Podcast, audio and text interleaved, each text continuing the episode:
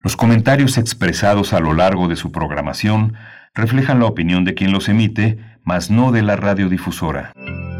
Radio UNAM presenta Primer Movimiento. El mundo desde la universidad.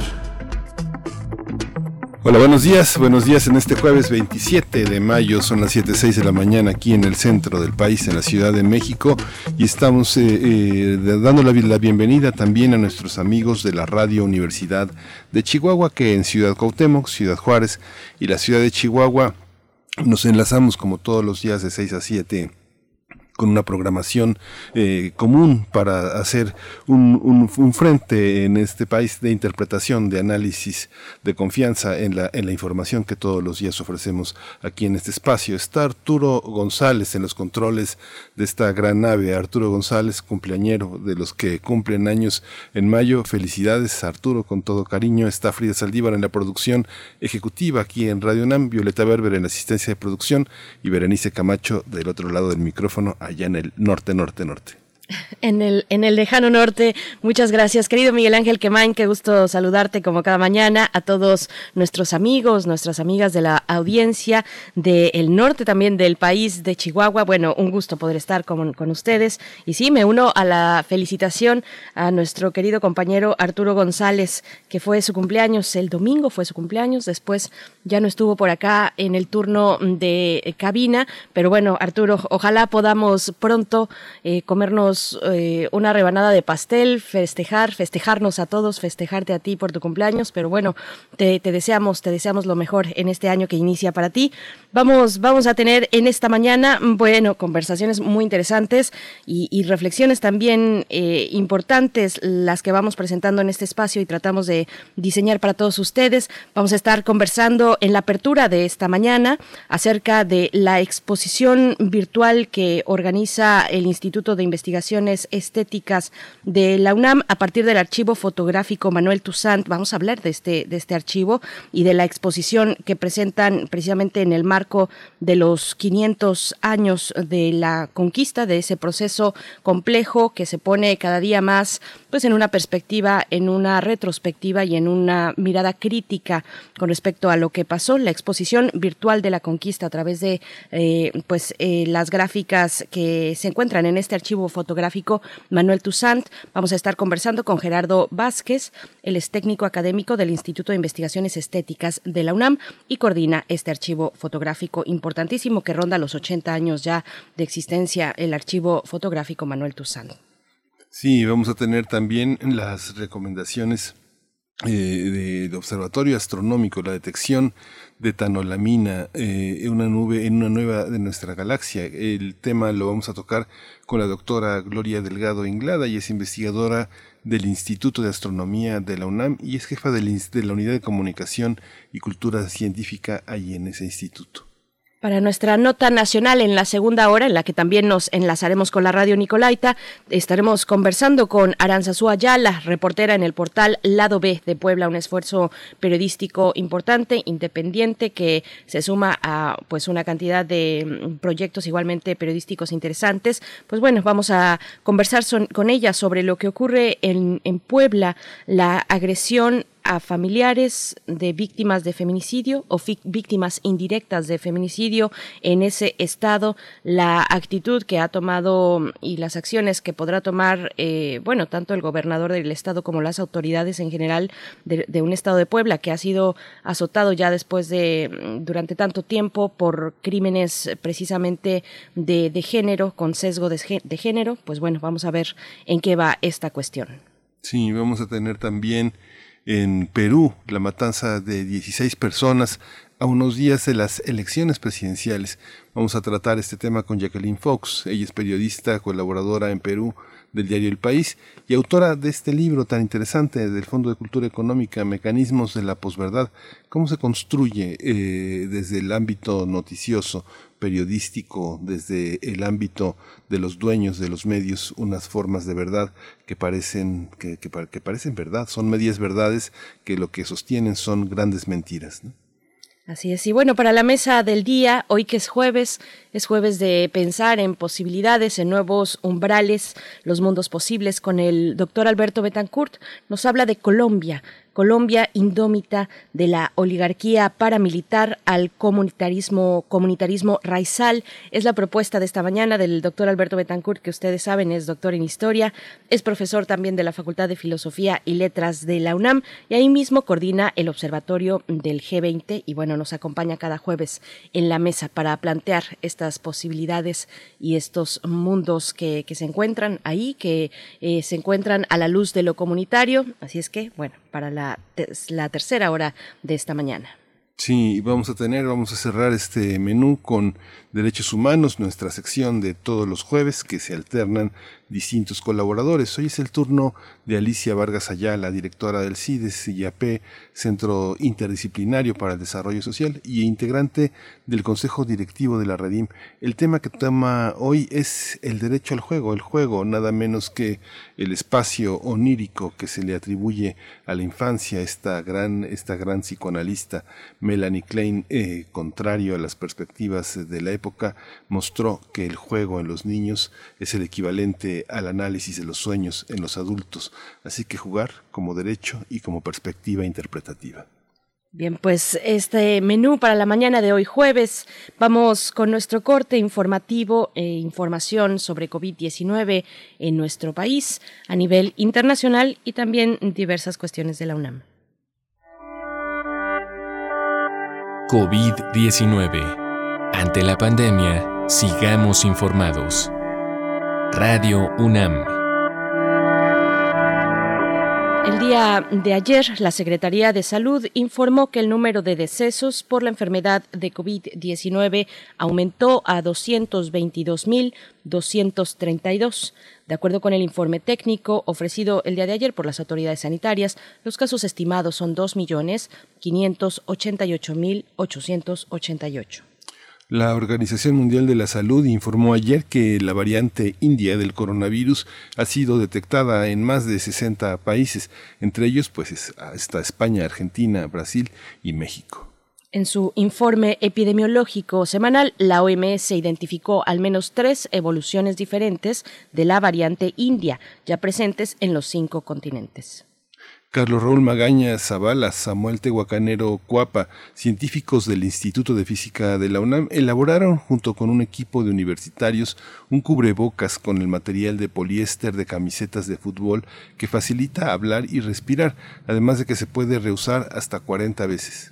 El cubrebocas cuenta con tres capas de tela, tiene la misma efectividad que las certificadas y ya comenzó a producirse para su comercialización. Para su evaluación, los científicos crearon un dispositivo dispersor de una solución de sodio que simula la saliva expulsada por el habla y el estornudo.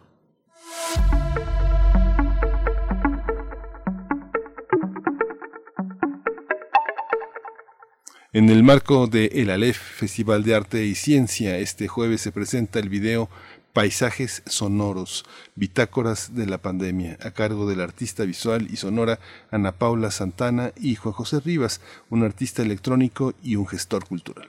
La transmisión estará disponible a partir de las 7 de la tarde a través de las plataformas de YouTube, Facebook, Twitter e Instagram de Música UNAM. No se lo pierdan y coméntenos qué les parece, qué les parece esta propuesta que viene desde el Aleph y que cruza, bueno, a tantas instancias e instituciones, en este caso Música UNAM.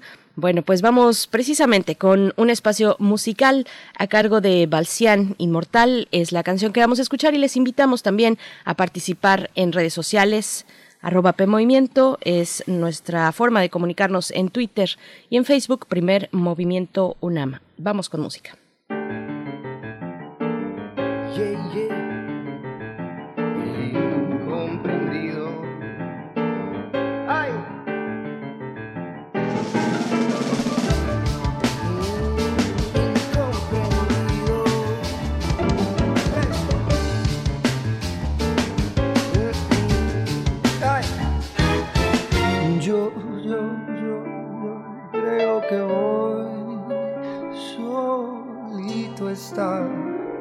Cuando me muera. He sido el incomprendido, ni tú ni nadie me ha querido, tal como soy. Yo, yo, yo, yo solo está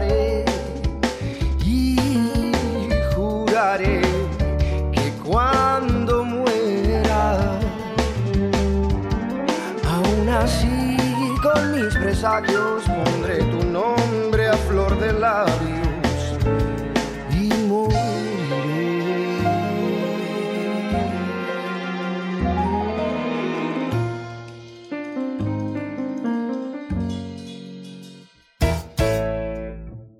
Miro una estrella y deja de brillar.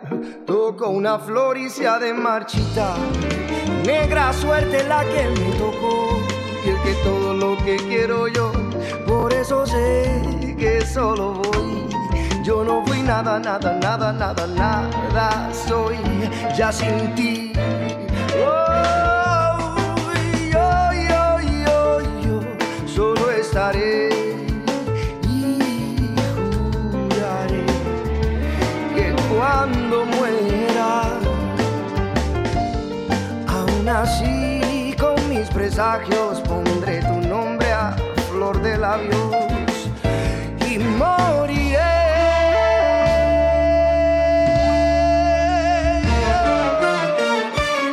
Dale. Primer movimiento. Hacemos comunidad. de festivales, ferias y más. Recomendaciones culturales. Pues todos están invitados a la exposición virtual Interpretaciones de la caída de Tenochtitlán en el arte mexicano, del Códice Florentino a los murales de la Biblioteca Central de Ciudad Universitaria, que ya se abre. En la página del Instituto de Investigaciones Estéticas se podrán apreciar más de 40 obras de distintas épocas y diversos artistas, como son José Guadalupe Posada, Joaquín Ramírez, Miguel Noreña, Diego Rivera, David Alfaro Siqueiros, Francisco Moreno Capdevila o Juan O'Gorman. Además, se realizó la selección de materiales fotográficos eh, que abordan desde la fundación de la ciudad 1325 hasta su caída el 13 de agosto de 1521. Estas imágenes forman parte del acervo del archivo fotográfico de Manuel Toussaint. Cabe destacar que las imágenes hacen hincapié en la presencia de Tenochtitlan en el imaginario visual, así como en la construcción de una identidad nacional a través de 500 años de historia del arte en México. También muestran la trascendencia de códices, biombos, lienzos, esculturas, el surgimiento de mitos, así como el esplendor y la caída de una de las ciudades más importantes del México antiguo. El público interesado ya puede visitar la exposición virtual Interpretaciones de la caída de Tenochtitlan en el arte mexicano del Códice Florentino a los murales de la Biblioteca Central de Ciudad Universitaria. Vamos a conversar sobre esta exposición virtual del Instituto de Investigaciones Estéticas sobre la Conquista. Hoy está con nosotros Gerardo Vázquez. Él es técnico académico del Instituto de Investigaciones Estéticas de la UNAM y él coordina el archivo fotográfico Manuel Tucent ahí en el instituto. Oh, Gerardo Vázquez, bienvenido. Muchas gracias por acompañarnos aquí en Primer Movimiento esta mañana. Buenos días. Eh, buenos días, Berenice. Buenos días, Miguel Ángel. Este, les agradezco la oportunidad para este, compartir una de las actividades organizadas por el Instituto de Investigaciones Estéticas para conmemorar los 500 años de la caída de, las, de México Tenochtitlan. Al contrario, Gerardo Vázquez, bienvenido. Pues bueno, vamos a conversar. Eh, yo te preguntaría, bueno, darnos ese contexto de qué, qué, compone la exposición y cómo fue curada, cómo fue hecha y cómo fue realizada la selección, eh, la mirada que se posa, que siempre, bueno, es selectiva, algo se queda dentro, algo se queda fuera de un archivo además tan importante como este. Cuéntanos, por favor.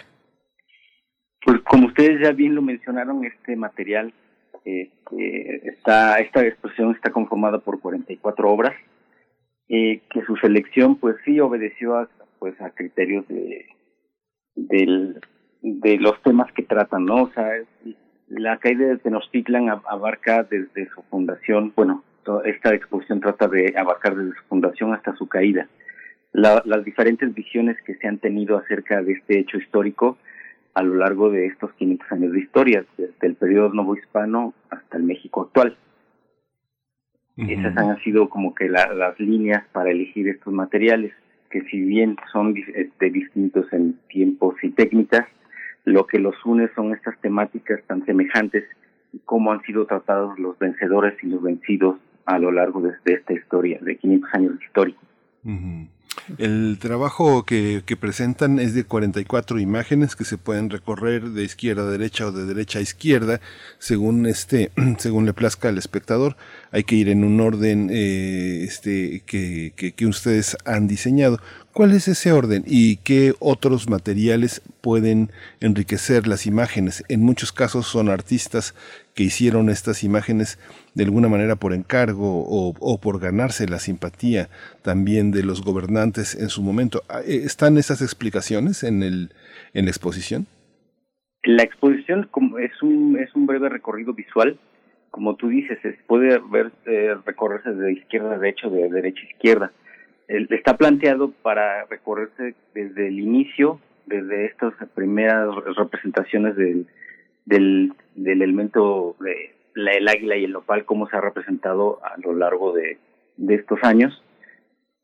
Pero la información, te digo, trata de ser algo más visual, que los temas sean en sí las obras, que se describan por breves este, eh, selecciones en el tiempo, o sea, de, Empieza con la inauguración, con la fundación de Tenochtitlan, con la llegada de los españoles, con la llegada, con las primeras batallas, con la caída de la ciudad y cómo se ha reivindicado la historia y a los personajes vencidos, ¿no? Ese es como que la, los breves segmentos que tenemos para, para separar la secuencia de imágenes.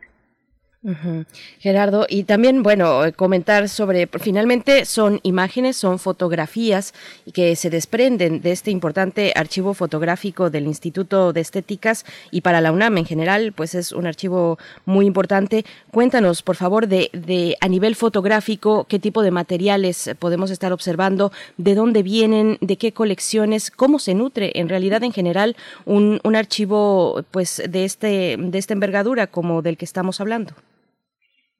Pues mira, el archivo fotográfico Manuel Toussaint es un archivo universitario, orgullosamente universitario, que se dedica a registrar al arte mexicano principalmente. Está conformado por aproximadamente un millón de fotografías y esta esta exposición es una breve muestra y a la vez una invitación para que lo consulten. Estamos el, estamos conformados por diferentes fondos, tenemos fondos de transparencias, eh, los el 35 milímetros que antes se, se usaban para las clases, para la investigación. También tenemos fondos de, de, de positivos y negativos en blanco y negro, fondos de autor. En este fondo tenemos eh, autores como Guillermo Calo, eh, Enrique Bordes Mangel, Luis Márquez Romay, Julio Michaud, Nina Modotti, eh, Michel Sabe, por, por nombrar algunos. Eh, te digo, el, fondo, el, el, archivo está conformado por estos fondos que pueden consultarse por universitarios y el público en general. El archivo está, eh, digamos que para hacer esta, este trabajo eh, ¿cuál, es, ¿Cuál ha sido eh, el, proceso de puesta, en, de puesta en escena, de puesta al día del archivo? No sé, por ejemplo, yo en este momento estoy viendo el biombo de la conquista del siglo XVII. Eh, es, un, es un biombo que estuvo, que está, no sé si está en este momento de pandemia, está exhibido en el Museo Franz Mayer. Es un, es un biombo muy grande, es un biombo este, este dorado en, en, una, en, una, en una patina dorada que se restauró hace se restauró en los años 80 eh, eh, ¿cuál es esta propuesta visual por dónde empezar digamos que si uno no está familiarizado con la historia del arte uno puede ver por ejemplo en este biombo cómo empezar a ver cómo empezar a ver estas estas obras eh, cómo separar el criterio estético del criterio archivístico cómo se cómo se cómo dialogan estas obras en el terreno archivístico con otras obras archivadas y cómo, y cómo dialogan con lo estético, cómo se observa desde, desde donde tú estás sentado todo este material. Pues mira, como te digo, nuestra función es registrar estas manifestaciones de arte en México. Nuestra apreciación desde lo archivístico es considerar la importancia de estos materiales para las funciones primordiales que tiene la universidad, que es la difusión del conocimiento, la docencia y la investigación. Desde este punto de vista, estos materiales son valiosos, pues son herramientas fundamentales para los estudiosos y para quien se acerque a, estas temáticas del arte mexicano y quieran comprender o y visualizar estas representaciones, estas obras que, es lo que nos queda a lo, a lo largo del tiempo, ¿no? Estas obras, como yo las considero reflexiones de, de, de, la, sociedad de su momento, ¿no? El artista está inmerso en esta sociedad y es como un punto de vista en, el que nos podemos acercar al, a las reflexiones políticas, religiosas, ideológicas y por la manera en que se representó el hecho histórico. Ahí es, el, ahí damos pie a que el, el, investigador, el estudioso, quien quiera acercarse, pues tenga estas estas herramientas, ¿no? Para comprender la ideología, el pensamiento de los mexicanos de esa época. Gerardo, ¿y qué, y qué mm, eh, esfuerzos implica la, la conservación de un, de un archivo como este? ¿Habrá formatos, ya nos comentabas un poquito al respecto, pero habrá formatos que, eh, pues para su apreciación, requieran de reproductores especiales? En fin, ¿de qué está compuesto? Un poco escarbar, escarbar más sobre eh, pues los esfuerzos que se realizan desde el Instituto de Estéticas para, para sostener, para tener bajo su resguardo un archivo tan importante. Mm, ciertamente sí, los esfuerzos son grandes. En el archivo fotográfico contamos con una bóveda climatizada, es la que nos permite mantener estos materiales, estos valiosos materiales eh, estabilizados y eh, en las mejores condiciones para su preservación y a lo largo del tiempo. Lo que buscamos es que estos materiales se mantengan con, eh, con la calidad para que puedan ser consultados no solo por nosotros, sino para por las próximas generaciones y que sepan que este material pues lo heredamos de de la creación de estos artistas, de estos fotógrafos que nos legaron su visión de la realidad y del arte en México.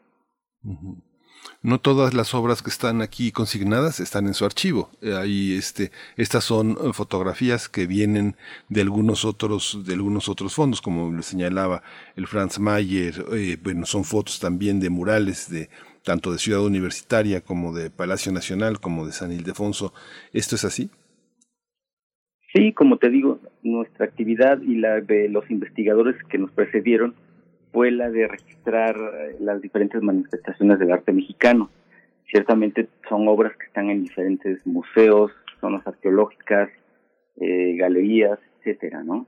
Nuestra labor es la de concentrar estas imágenes para apoyar en la, en la docencia, la investigación y para todo el público que quiera acercarse a estos materiales eh, especializados en arte mexicano.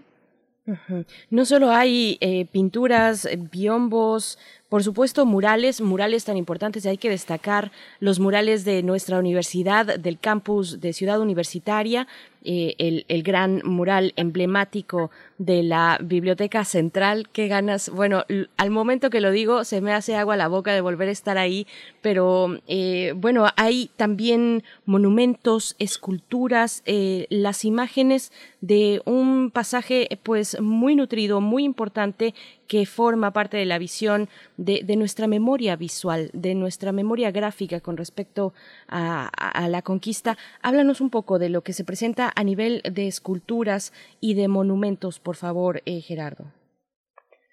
Pues mira, lo que te puedo hablar de esta sección, yo creo que es muy representativo de cómo nuestra en el arte se ha representado la, la caída de, de Tenochtitlan, cómo, se han, cómo han prevalecido personajes, en este caso se podría hablar del monumento a Cuauhtémoc, ¿no? Del siglo, de finales del siglo XIX.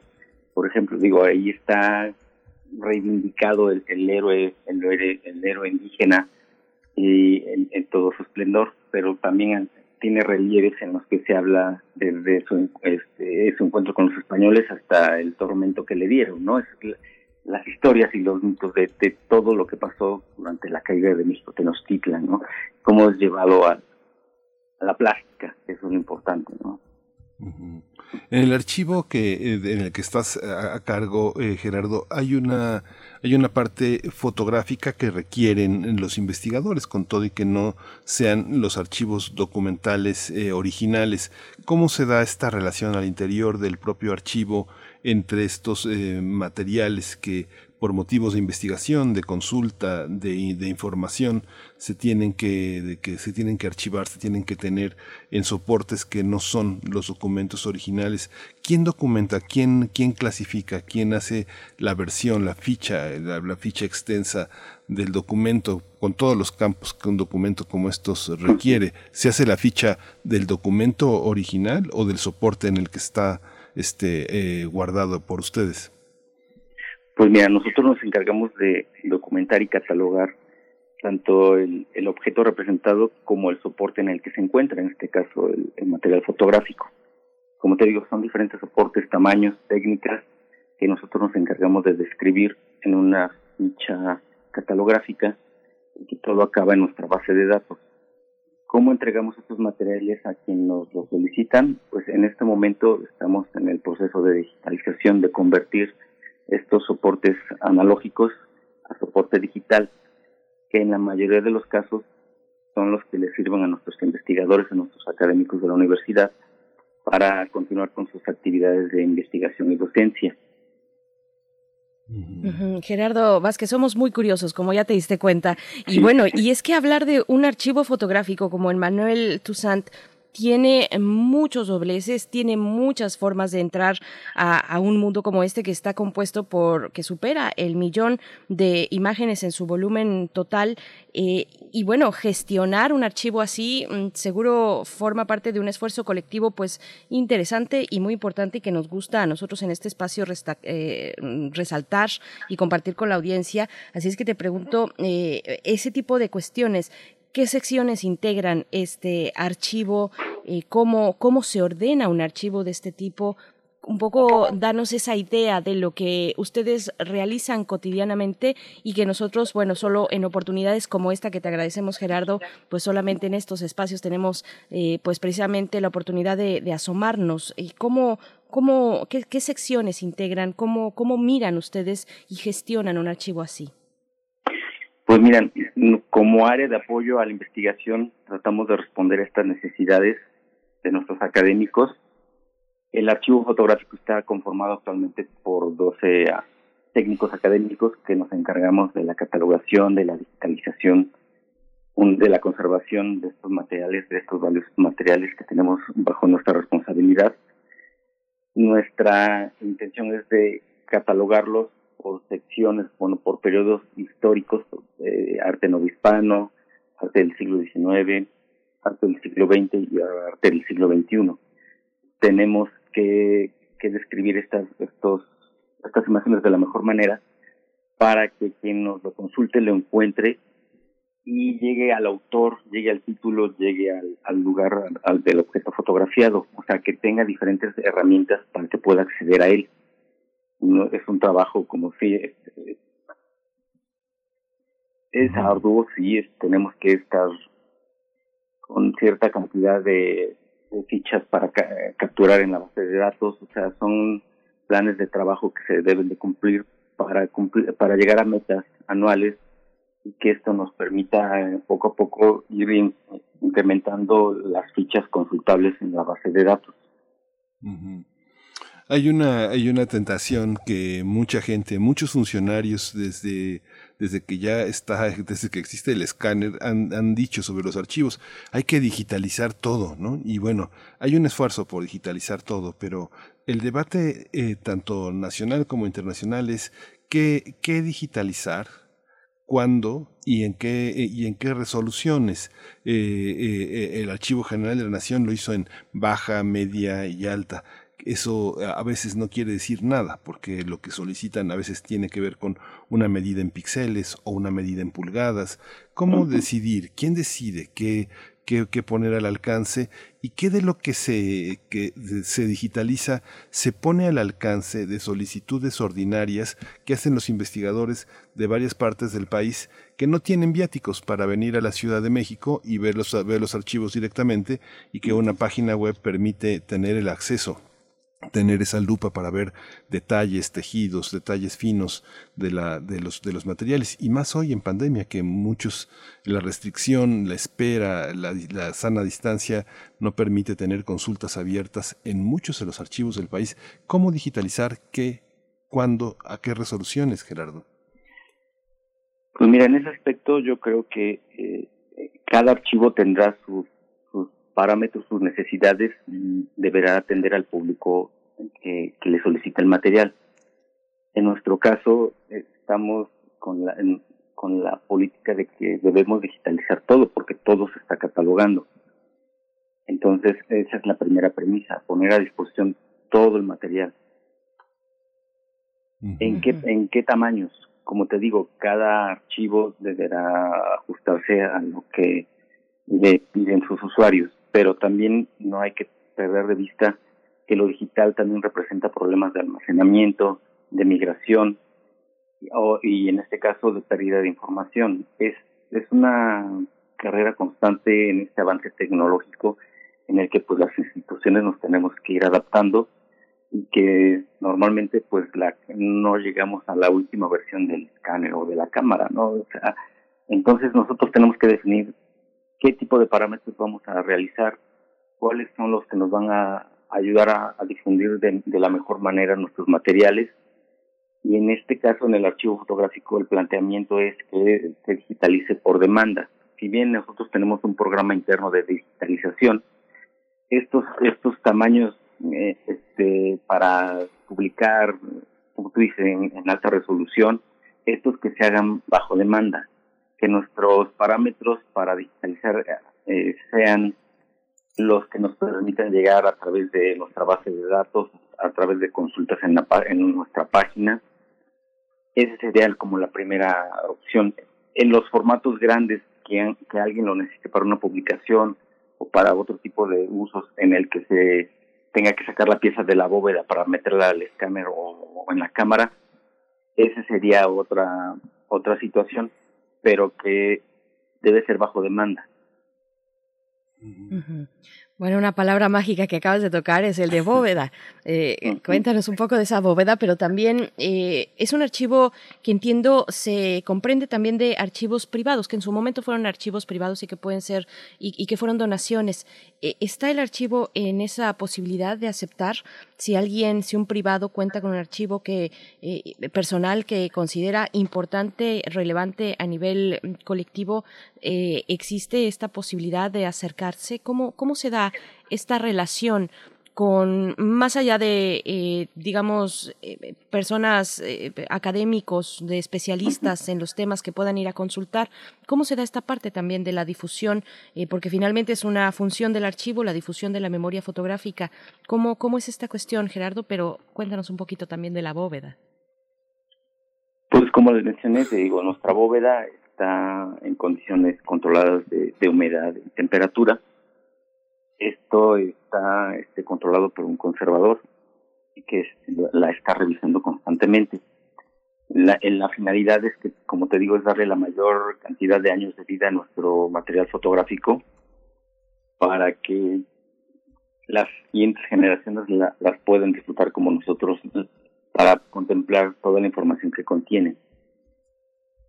¿Cómo ingresan los materiales de donaciones? En este caso, como me preguntas, hay un mecanismo para que quien considere que el material tenga los las características de valor artístico histórico este puedan ingresar se pueda atener a estas a, a estos mecanismos obviamente que tendrán que ser valorados por un académico del instituto el conservador para valorar si es viable el estado de conservación no va a alterar al material que ya tenemos en nuestra bóveda Sí, son varias consideraciones, te digo, desde el, valor histórico, artístico del material hasta las condiciones de conservación en las que se encuentra afuera, ah, bueno, de, en, en las manos de quien lo tenga, ¿no? puede ser que un material esté contaminado, tenga algún tipo de hongo y eso pueda poner en riesgo el material que tenemos resguardado y obviamente pues limpio de este tipo de, contaminación.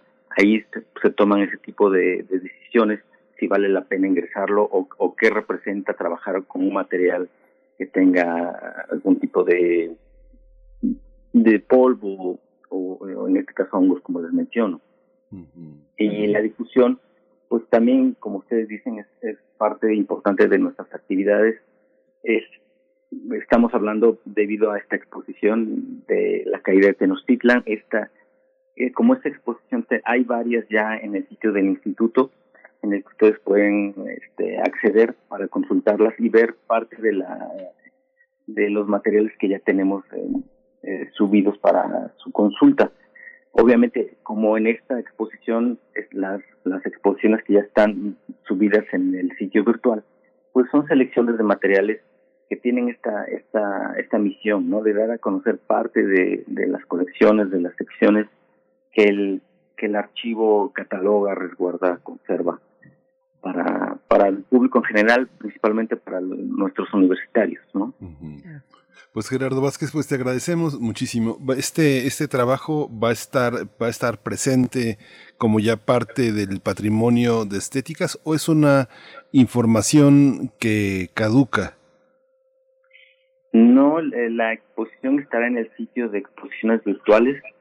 Eh, si me permites, ese sitio es estéticas.unam.mx, eh, diagonal exposiciones guion bajo virtuales. Ahí encontrarán esta y como les menciono, otras exposiciones que ya se han organizado desde el archivo fotográfico. Pues muchísimas gracias. Yo creo que me, atrevo, me atrevo a meter mi cuchara y decir que una extraordinaria visión de todas estas, eh, de todas estas imágenes han sido las colaboraciones que aquí ha hecho Federico Navarrete, la historia de los vencidos, la invención de los vencidos, el papel de Cortés, la representación de lo femenino, la representación del espacio, del pasado prehispánico, del presente eh, novohispano y del presente de la Europa que, eh, que inventa América también bajo las visiones de Gorma, todo esto nutre estas maravillosas imágenes que, bueno, ahora están al alcance, no están estrictamente protegidas, se pueden descargar, se pueden ampliar, tienen muchísimas posibilidades. La generosidad de la UNAM está por delante, así que aprovechen esta, esta visión, Berenice. Así es, pues te agradecemos, Gerardo Vázquez, coordinador del Archivo Fotográfico Manuel Toussaint de este instituto, del Instituto de Investigaciones Estéticas, donde también eres técnico académico. Muchas gracias. Y bueno, está hecha la invitación. De verdad es, muy disfrutable. Pasen a, visitar lo que ha preparado el Instituto de Estéticas, entre otras cuestiones, porque llevan eh, pues un ciclo de charlas y de eventos en torno a los 500 años de la conquista, de la llamada conquista. Ya siempre recuerden cuando decimos conquista en este espacio es con esas grandes comillas que precisamente Federico Navarrete pues nos ha orientado, entre otros también especialistas, a, ver de manera crítica. Pues bueno, vamos a un corte musical. Está a cargo, hace un momento lo que sonó fue otra canción. La primera propuesta musical de la mañana era otra. Ahora sí, nos vamos con Inmortal de Valsain.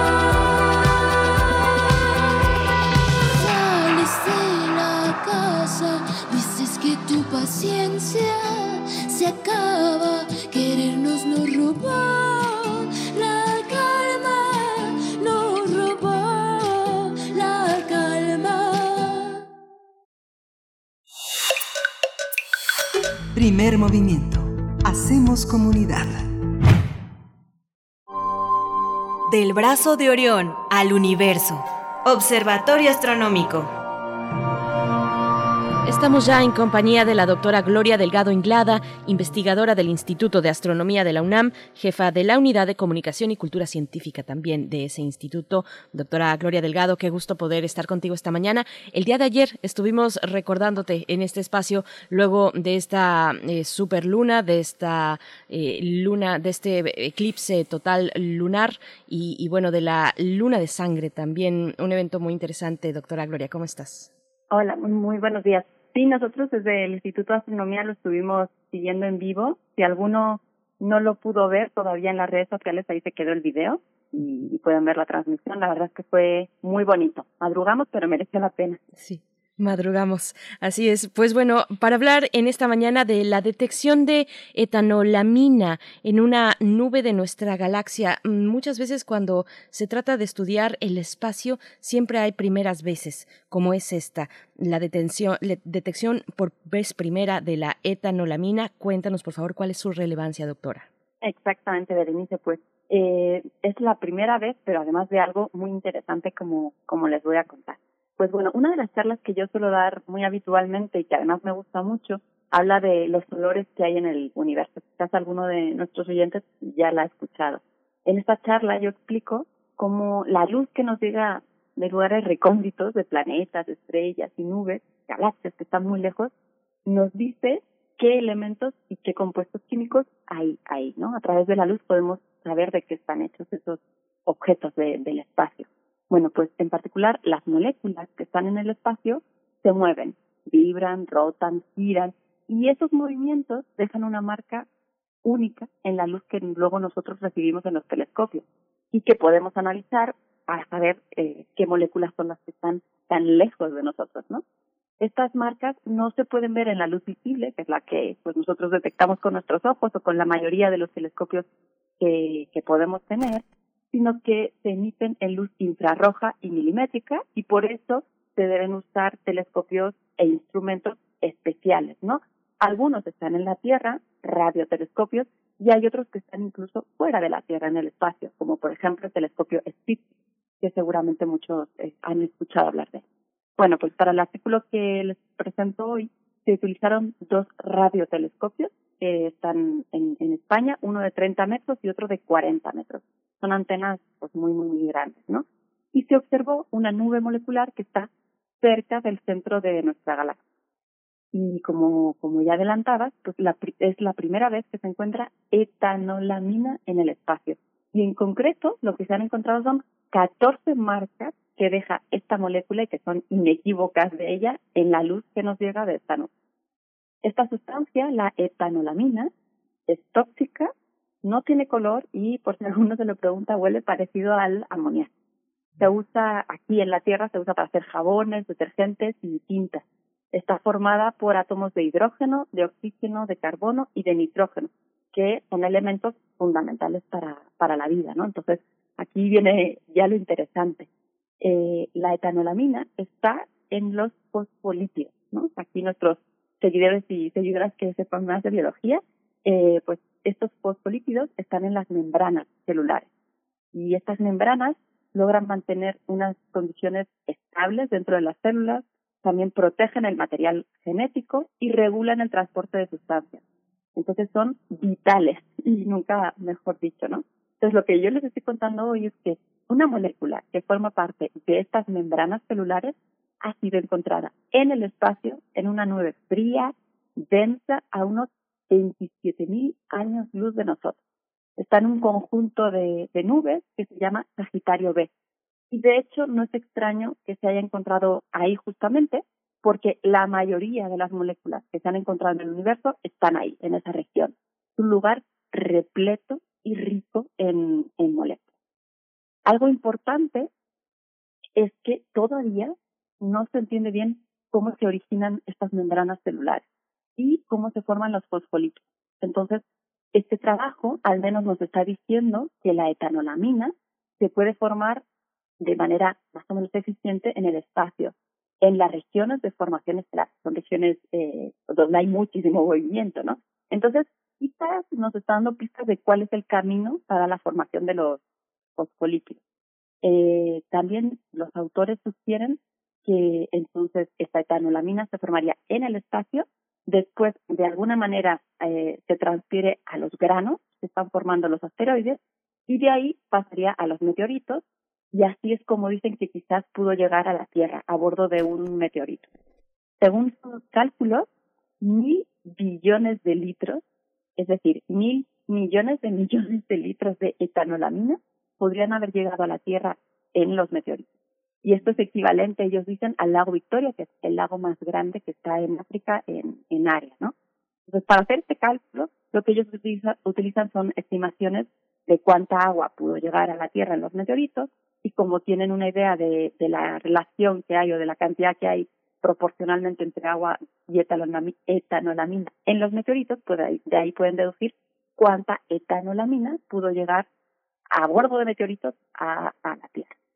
Entonces, ¿por qué es interesante este hallazgo? Pues como ya dije, esta sustancia que está en el espacio se encuentra en uno de los ingredientes de las membranas celulares, que además hasta la fecha no se sabe bien cómo, cómo se han originado, ¿no? Entonces, los componentes básicos de la vida, eh, recordando, son lípidos que, se, que forman las membranas, luego tenemos el ARN y el ADN que contienen y transmiten la información genética y tenemos las proteínas que realizan la actividad metabólica, ¿no? Entonces, lo que está aquí un poco de fondo es intentar entender cómo se han podido formar estos diferentes bloques de, básicos de la vida en el espacio, ¿no? Entonces, cada pequeña contribución, aunque sea pequeña, cada constituyente que se vaya encontrando, eh, aunque sea en cantidad pequeña, en lugares muy recónditos, pues sirve para ir construyendo este gran rompecabezas que es el, el origen de la vida, ¿no? Es muy curioso porque a la vez, por un lado, estamos buscando planetas fuera del sistema solar y rastros o restos de vida, ¿no? En, en planetas cercanos o lejanos, pero también tenemos que seguir estudiando lo esencial, ¿no? El origen de la vida aquí en la Tierra. Y justamente lo que encontramos en el espacio nos puede dar pistas de cuál es el camino y la forma en que surgió la vida en la Tierra y si es posible encontrarla en, en otros lugares y, y cómo tendríamos que buscarla entonces, ¿no? Entonces, bueno, de nuevo, siempre los en astronomía queremos telescopios más grandes, instrumentos mucho mejores, y, y, esto es justamente porque detectar eh, estos rastros en la luz, estas moléculas, algunos compuestos que, que no están en tan grandes cantidades y que están en lugares muy lejanos, pues requieren de tener estos telescopios grandes, instrumentos eh, precisos. Entonces, bueno, es, seguimos en ello y probablemente en los siguientes años se seguirán encontrando más moléculas. y si tengo tiempo, nada más quería decir brevemente eh, una contribución reciente en la que está involucrada la UNAM, eh, en un proyecto que se llama DESI. Ya hablé la semana pasada sobre un proyecto de para estudiar la energía oscura y la forma de las galaxias. Pues bueno, hay un proyecto parecido, se llama DESI, que de nuevo quiere estudiar energía oscura, en este caso con espectros. En, la semana pasada hablaba de imágenes y aquí tenemos espectros, es el detalle de la luz. Entonces, bueno, hace unos tres días comenzaron las operaciones científicas de DESI y en una sola noche se van a poder obtener el espectro de 150.000 galaxias. En cinco años se espera que sean 30 millones de galaxias. Y, y bueno, está involucrado aquí el Instituto de Astronomía de la UNAM, el Instituto de Ciencias Nucleares y el Instituto de Física. Hay más de 70 instituciones y sacaron en estos días una nota de prensa porque están muy contentos porque a partir de ahora ya van a empezar a tener datos y a ir contándonos sus resultados. Qué interesante, qué fascinante.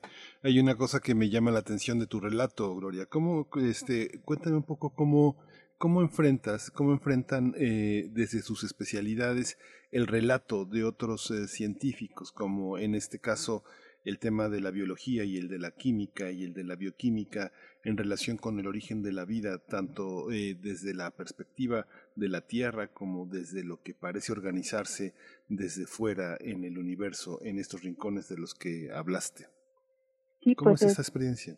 Ajá, es muy interesante tu pregunta porque justamente hace unos años cada disciplina trabajaba un poco de manera independiente y separada y esta ahora pues ya no es posible, nos, nos hemos dado cuenta y cada vez más de que hay que trabajar en conjunto, ¿no? Porque a veces, como ya hablaba de este rompecabezas, diferentes enfoques, diferentes miradas y diferentes eh, maneras de, de estudiar te da una pieza de información que cuando la combinas con, con información en biología, en química, en otros, entonces es cuando se puede construir algo, ¿no? Que tenga más sentido y más completo, y si no, no se puede. Y de hecho ahí, por ejemplo, el, el Centro de Astrobiología, que es de donde son los autores de este trabajo, hay eh, astrónomos, pero hay muchísimos biólogos, químicos, físicos, entonces eso es, eh, para mí me parece que, para allá vamos, ¿no? Trabajar en conjunto y aprender, ¿no?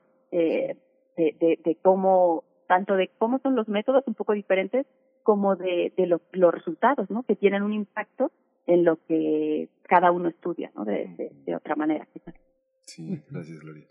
Así es, doctora Gloria Delgado Inglada, pues muchas gracias por esta participación, por poner también, eh, por poner en nuestra, en nuestro horizonte, pues este tipo de espacios como lo es el Centro de Astrobiología de España, esta investigación a cargo del científico Víctor Manuel Rivilla. Te agradecemos eh, como siempre y bueno, dentro de 15 días nos volvemos a escuchar. Muchas gracias a ustedes, un abrazo. Hasta luego. Hasta pronto, doctora Gloria Delgado Inglada, investigadora del Instituto de Astronomía de la UNAM, jefa de la Unidad de Comunicación y Cultura Científica, también de ese instituto. Nos vamos ya despidiendo de la Radio Universidad de Chihuahua. Saludos, Chihuahua. Gracias por su escucha. Mañana a las seis de la mañana, seis, cuatro de la mañana, estaremos una vez más con ustedes a través del 105.3, el 106.9 y el 105.7. Saludos a la cabina de la Radio Universidad de Chihuahua y nos vamos vamos a despedir con música. con música, Miguel Ángel. Vamos a escuchar de Shimbo y Leiden viernes 15. Así que vámonos. Vámonos.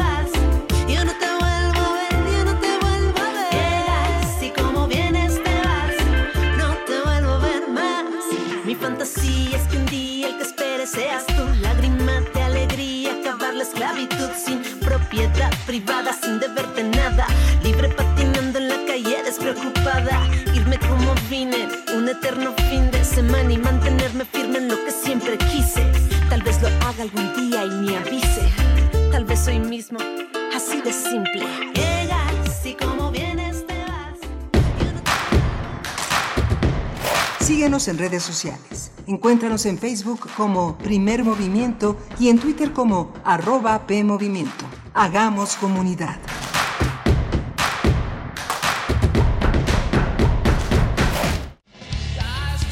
Calme Cali, Mimagoshko, Makta Shuduk, FM, Radio Nam. Calme Cali. Quinta temporada. Todos los jueves a las 10 horas por el 96.1 de FM. Retransmisión, domingos 15.30 horas. Radio UNAM. Experiencia sonora.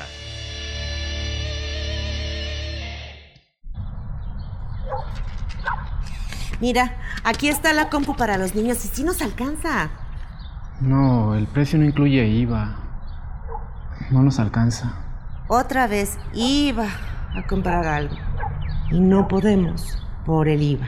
En el Partido del Trabajo impulsaremos el programa IVA 10 y lucharemos para reducir el IVA al 10% para que bajen los precios en todo lo que compras. Vota por el PT. El PT está de tu lado. Hoy las y los mexicanos tienen dos opciones. El partido en el gobierno que prometía esperanza, crecimiento y estabilidad, pero solo miente. O ser parte del equipo que se unió para defender a México de la destrucción de Morena y del autoritarismo. No tires tu voto a la basura. Úsalo para detener la destrucción de México. Va por ti, va por tu familia. Vota por la coalición Va por México. Ponle un alto a Morena y a la destrucción de México. Vota PRD. Siete días en la mugre. El camión tardaba en pasar por la basura hasta una semana. Teníamos que sacarla a la calle para que la casa no oliera feo. Yo sí me acuerdo cómo estábamos y no quiero regresar. Este 6 de junio solamente te pido una cosa, tú también acuérdate. Y no dejemos que las ratas regresen. Gaby Gamboa, presidenta para Metepec, Morena, Coalición Juntos Haremos Historia en el Estado de México. Nadie es más que nadie. José Mujica. Radio UNAM. Experiencia sonora. En el PRI queremos que México crezca, que las mujeres vivan seguras, que los jóvenes sigan estudiando, que las y los mexicanos tengan salud, medicamentos y estabilidad. En el PRI trabajamos por las mujeres, por los jóvenes, por los estudiantes, por los adultos mayores, por las familias de México. PRI, el Partido de México. Soy Paola Espinosa, doble medallista olímpica en clavados, y estoy con el verde porque me gustan sus propuestas. La creación de rutas seguras de transporte público. La instalación de refugios para mujeres y sus hijos víctimas de violencia. Entregar vales de canasta básica a las personas que perdieron su empleo por la pandemia. Que el gobierno invierta en producir medicinas para garantizar su abasto. Somos candidatos del Partido Verde y estas propuestas resuelven problemas reales. Tú puedes ayudar a hacerlas realidad. Está agonizando. Tiene mucho dolor. No está respondiendo. Está perdiendo signos vitales. Lo estamos perdiendo. México, está, enfermo. Olvidemos diferencias y salvemos a México.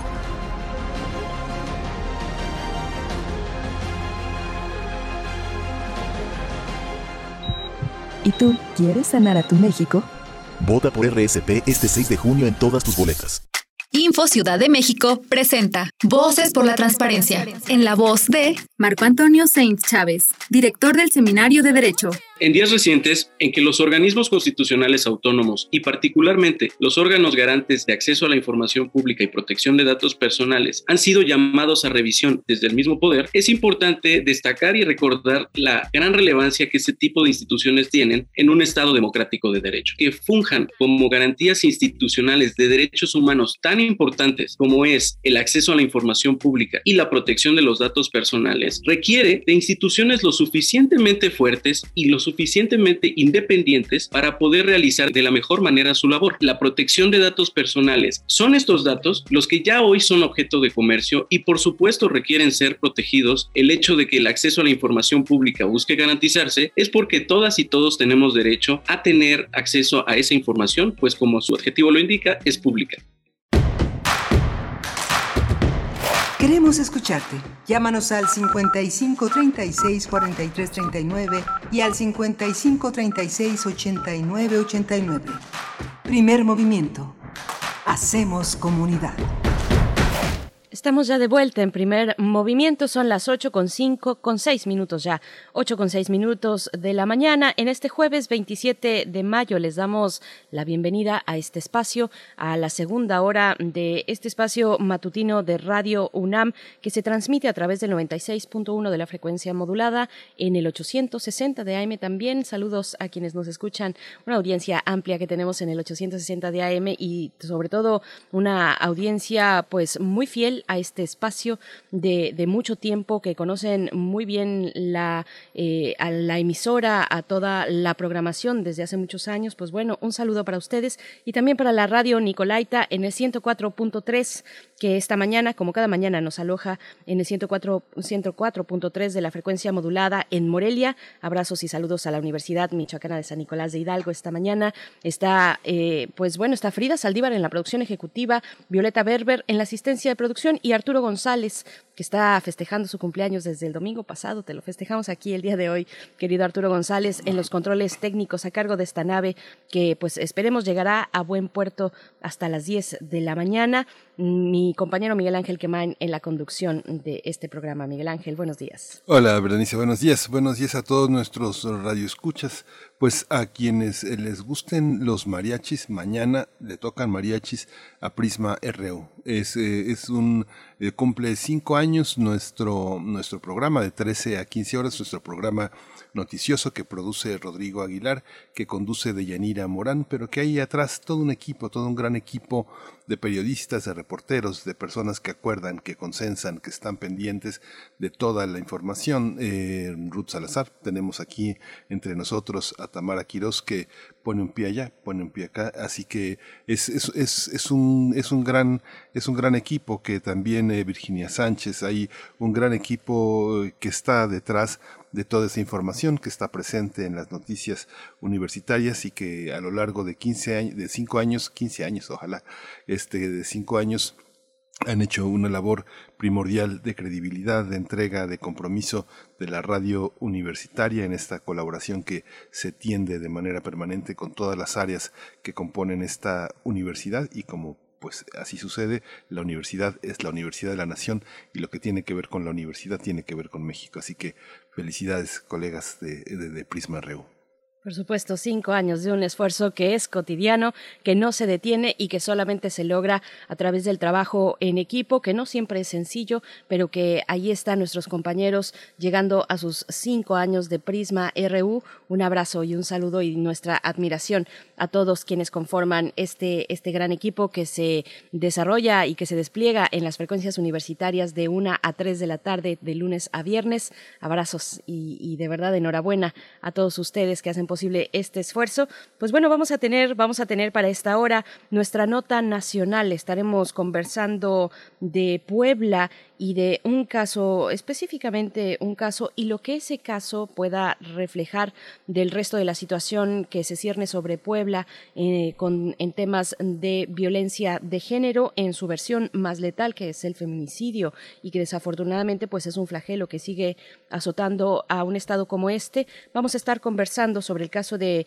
Ciania Figueroa, la médico que fue víctima de feminicidio hace tres años ya en su propio domicilio, y bueno, del tratamiento que las autoridades han dado a este caso de la escucha o la cerrazón también eh, de la cercanía o la distancia que pueda tener eh, las autoridades en Puebla desde el más alto nivel, desde el gobernador hasta, bueno, la cercanía con con la ciudadanía la atención más inmediata. Vamos a ver de qué se trata porque se denuncian agresiones a familiares de víctimas de feminicidio en Puebla, específicamente eh, con este caso de Ciania Figueroa. Vamos a estar conversando con Aranza Ayala.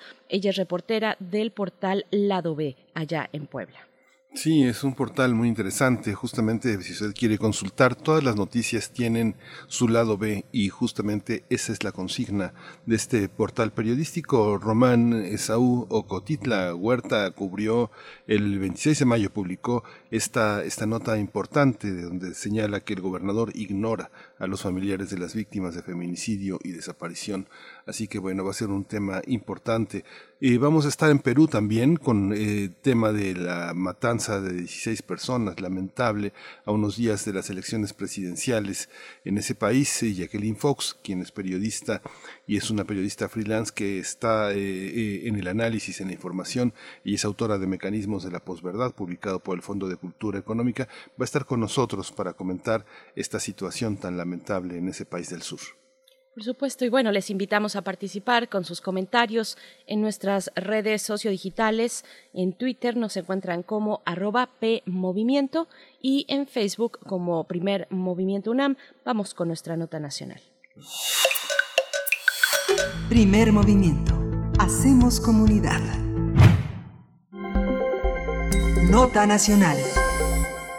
Activistas y familiares de la joven Ciania Figueroa, presunta víctima de feminicidio, fueron agredidos y gaseados por personal de la Fiscalía General del Estado de Puebla cuando se manifestaban para exigir que se agilicen las investigaciones sobre este caso.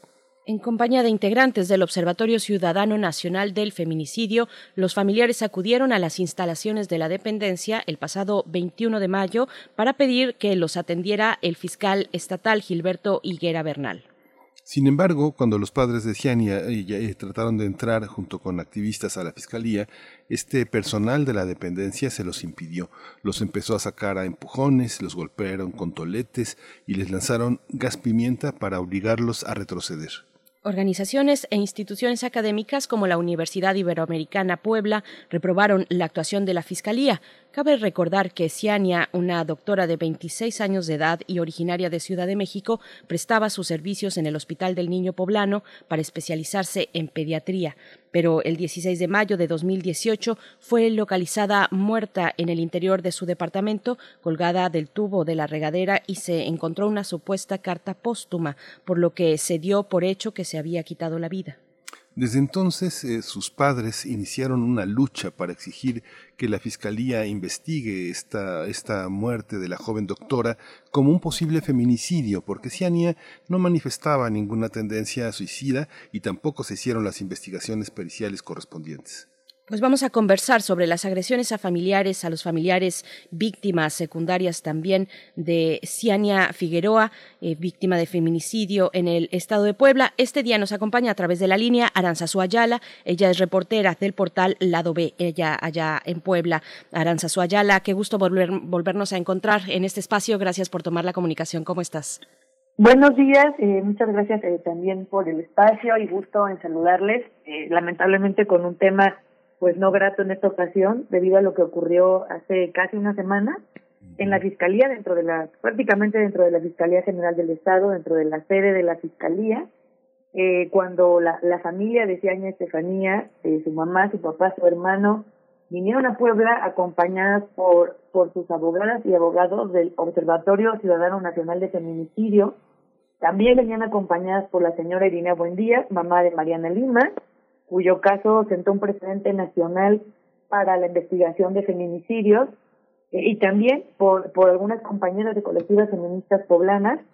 Eh, al, eh, ellas vienen para, para buscar eh, que se amplíe el plazo de resguardo del inmueble donde Ciaña fue encontrada muerta. Esto es porque a tres años de su, de su asesinato no se han hecho las debidas diligencias y la fiscalía les informa un día antes que el inmueble iba a ser entregado a los particulares a los dueños eh, después de una audiencia en la cual no participaron la familia ni su ni su, acompañamiento legal ellos vienen para buscar audiencia con el fiscal y, e insistir en que se amplíe este resguardo para que se puedan hacer las pruebas que llevan tres años sin hacerse y ante la negativa de, de, de recibirlas, nadie las recibe, eh, le, da, le da una cita a la fiscalía, y les da este también largas, no llegan, van al edificio central de la Fiscalía, eh, cerca del centro de la ciudad de Puebla.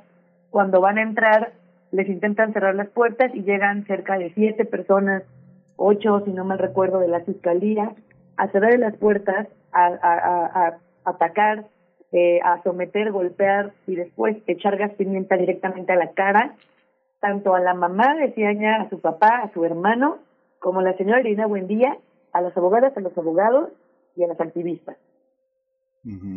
Esta, esta acción de la, de la Fiscalía, ¿qué reacciones ha tenido de la Secretaría de Gobierno y de, las, y, de la, y de la oficina del gobernador? Eso es ilegal, con todo y que la Fiscalía es autónoma. ¿Cómo han reaccionado las autoridades correspondientes? Claro, pues realmente eh, ese día, eso, eso pasó cerca de las 4 de la tarde, poquito después de las 4, hasta por ahí de las ocho y media fue que lo recibe, sale el fiscal especializado en derechos humanos y la encargada de despacho de la Fiscalía de Delitos de Género, bueno, la, la fiscal, llegan a decirles que los van a atender y que se van a abrir las quejas correspondientes, tanto internas como, bueno, eh, digamos, control interno eh, de la Fiscalía, como también eh, las, las denuncias penales correspondientes, porque pues finalmente no solo fue una agresión directa por servidores públicos, sino también eh, lesiones, ¿no? Intento de lesiones y además eh, eh, impedir entrar a un, lugar público, eh, libre expresión, fueron varios delitos, ¿no? Eh, el fiscal hasta el día de hoy no se ha pronunciado, la fiscalía él mismo ya mandó un comunicado de dos párrafos bastante escuetos. El gobernador Miguel Barbosa, cada que le han preguntado en su rueda de prensa de todas las mañanas, como cada, cada día, poco después de las nueve de la mañana, él da una rueda de prensa Todas las veces que le han preguntado, él ha desestimado los hechos, no se ha pronunciado enérgicamente, solo sugirió que se investigue eh, como feminicidio, ¿no? Eh, el, el, asesinato de Ciaña, porque cabe destacar que a tres años la fiscalía insiste en que fue un suicidio y no ha querido abrir otra línea de investigación. Y bueno, apenas ayer eh, el, el Congreso de Puebla dijo que, que iba a, a citar después de las elecciones al fiscal Gilberto Higuera Bernal para, para explicar lo que pasó, pero ha sido una respuesta bastante tibia, si no es que nula. Eh, además, pues es, importante decir que el Congreso del Estado eh, no ha estado presente en la atención a víctimas, ahora incluso hay otros otras problemáticas porque ha evitado legislar sobre desaparición de personas, ¿no? Ha ignorado a los colectivos de familias de personas desaparecidas, tampoco ha dado un seguimiento eh, pues al tema de, de feminicidios. Esta respuesta aparece casi una semana después, ¿no? Un poco, un poco tardía y además no, no ha tenido ninguna ninguna eh, ninguna repercusión tal cual, ¿no? Pareciera que las autoridades están evitando hablar del tema, que es un tema gravísimo, porque se está eh, además de que de que las víctimas y, y víctimas indirectas en la fiscalía han denunciado durante los últimos años que son pues reciben malos tratos, que son revictimizadas, que las investigaciones no avanzan, en varios casos no solo de feminicidios, ¿no? sino de otros delitos, pero bueno, aquí hablando de feminicidio, en, en al menos otros cuatro casos que en lado hemos tenido la oportunidad de acompañar y dar seguimiento, siempre denuncian lo mismo, no hay investigaciones, se pierden las pruebas, no hay voluntad, etcétera. Ahora no solo eso, sino que las atacan físicamente. Es decir, quienes deberían estar protegiendo y, y garantizando el acceso a la justicia son quienes están golpeando tal cual, golpeando a las víctimas indirectas, ¿no? Y a la defensoría jurídica hay videos, todo está documentado, incluso varios de los agentes ministeriales se les ve el rostro completo, no traían cubrebocas, ¿no? Eh, es, es bastante, pues, alarmante me parece lo que lo que pasó y sobre todo las consecuencias si, si es que no las hay todavía, ¿no? Esto no no puede repetirse y debería sentar un precedente justamente para que se investigue, así lo dijeron las abogadas y los abogados del Observatorio Ciudadano Nacional de Feminicidio. Y pues bueno, también recordemos que la señora Irene Buendía es una señora de 70 años, usa bastón y aún así fue eh, fue atacada, ¿no? En la en la entrada de la Fiscalía de Puebla, ya digamos en el en la antesala para entrar al lobby, que ya es dentro del inmueble. Aranzazú, es que es una gran frustración porque han sido muchos los esfuerzos que se han vertido sobre estados como Puebla, eh, las alertas de género, leyes que van ajustando eh, precisamente los parámetros para hacer una investigación sobre feminicidio, pero a pesar de estos esfuerzos, pues no hay un impacto, de acuerdo a lo que nos comentas y lo que reportan muchos medios, no hay un impacto importante y serio sobre eh, hacia las autoridades para investigar este tipo, este tipo de casos, de que se abran las vías para investigar como feminicidio. Mm, ¿Qué, a, qué, ¿A qué se debe? ¿Qué es lo que está ocurriendo? ¿Cuál es tu, tu consideración al respecto, Aranzazú? Bueno, podría comentarles, eh, digo, sin, ser experta en el tema eh, legal, sino a partir de lo que nos han dicho pues las abogadas, abogados, las familias, que no hay una capacitación para, para quienes investigan, ¿no? O sea que en el Estado, y, y hay que recordarlo, tenemos activada la, alerta de violencia de género para las mujeres desde hace más de un año y medio para un tercio de los municipios, entre ellos Puebla Capital, ¿no? El municipio de Puebla, sigue sin haber eh, avances, ¿no? Las, las personas que van a denunciar eh, constantemente, pues repiten que son redictimizadas, que las pruebas no se acreditan. Es como si, si fuera negativa de entrada a investigar como feminicidios los casos. Y bueno, esto podría responder, digamos, pensando, eh, pensando de la mejor manera a que no hay una correcta capacitación eh, ni, ni, ni, ni seguimiento para que los ministerios públicos sepan investigar con perspectiva de género. En un caso de feminicidio eh, que ocurrió aquí eh, hace varios años, el de Tania Verónica Luna, en su momento su abogada nos comentaba lo difícil que fue acreditar las pruebas con perspectiva de género, ¿no? Eh, es decir, para que fuera un feminicidio, que era sumamente complicado acreditar estas pruebas, consignar estas pruebas por la tanto la negativa de los ministerios públicos y el seguimiento eh, como por la, la desinformación ¿no? y la falta de, de, una correcta capacitación de las autoridades para pues cambiar un poco el chip e investigar los casos de manera distinta, ¿no? Eh, algunas de las de las acciones de la alerta de género en teoría incluyen estas capacitaciones, pero no hay claridad sobre realmente cómo se han capacitado, cuándo se han capacitado, no hay un no hay un seguimiento público, transparente, puntual de la alerta de género eh, algunas, algunas de las capacitaciones que, que tenemos eh, conocimiento que se han dado son pláticas, ¿no? Una plática de dos horas, una plática de cuatro horas.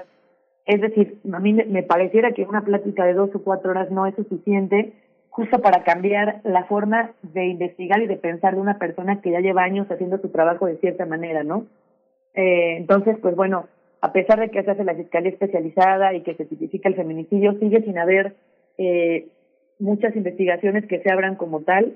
Hay otros casos eh, lamentables como, como el de Ciaña, que de entrada las autoridades dicen esto es un suicidio, cuando pues bueno, la sentencia de la Suprema Corte del caso Mariana Lima, emitida en 2015, eh, este, obliga a que en todo el país todos los casos de muertes violentas de mujeres, así sean accidentes, accidentes vehiculares, o, o suicidios se tienen que investigar de entrada como feminicidios, ¿no?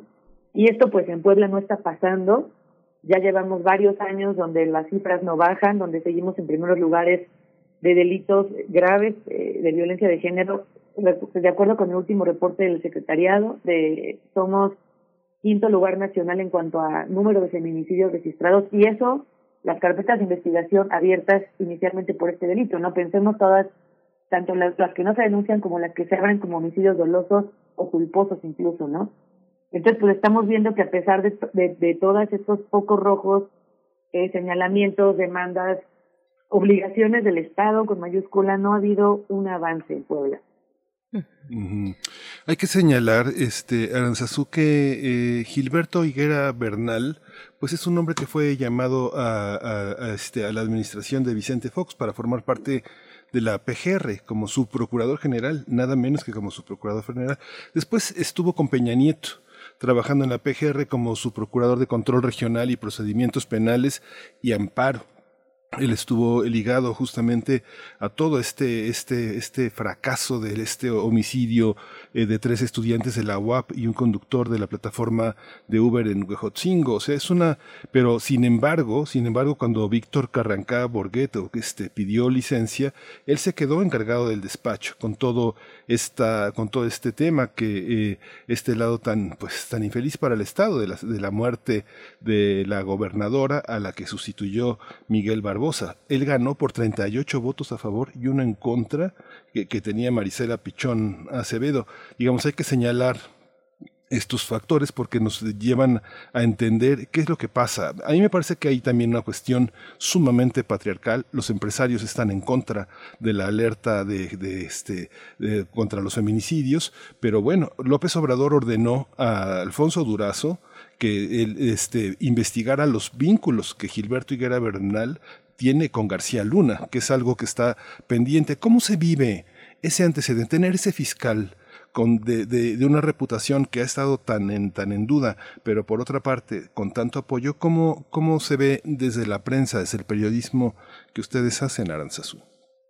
Pues eh, para empezar aquí, el día que, que eh, Bernal fue ratificado ya oficialmente no como fiscal, ese día hubo una gran manifestación de familiares de personas desaparecidas que lo señalaban directamente por su mala actuación en todas las investigaciones de casos de desaparición, ¿no? Las familias fueron afuera del Congreso, eh, coincide más o menos a la par de una manifestación muy grande de estudiantes, ¿no? Por el asesinato eh, de, de, los de los jóvenes estudiantes de medicina, pero pasa desapercibido de alguna forma. es decir, la fiscalía se ha mantenido al margen de alguna manera de la opinión pública o de los escándalos no ha, quienes han denunciado constantemente son las víctimas, no creo que sobre todo eh, en, en los casos de, de, desaparición de personas son quienes más, más han alzado la voz y las y los familiares y, y, en segunda medida me parece que también las, las familias eh, de víctimas de feminicidio. No se ha eh, es un tema que no no se habla como públicamente no como quién es el fiscal o cuáles son sus antecedentes por la creo que por la manera en la que Víctor Carranca, que quien en su momento fue muy cuestionado, eso sí fue una figura muy polémica durante todo el morenovallismo, él digamos que sale en silencio y en silencio entra Higuera y así se queda, ¿no? No no hubo como que como que como que fue muy eh, me parece que la salida de Carranca en su momento, que ya tiene un par de años, fue estratégica, porque pues él no no ha sido como perseguido o señalado de nada y tampoco Higuera, ¿no? Ha sido un personaje que se ha mantenido muy al margen de todos estos señalamientos y, lamentables escándalos y, complicaciones.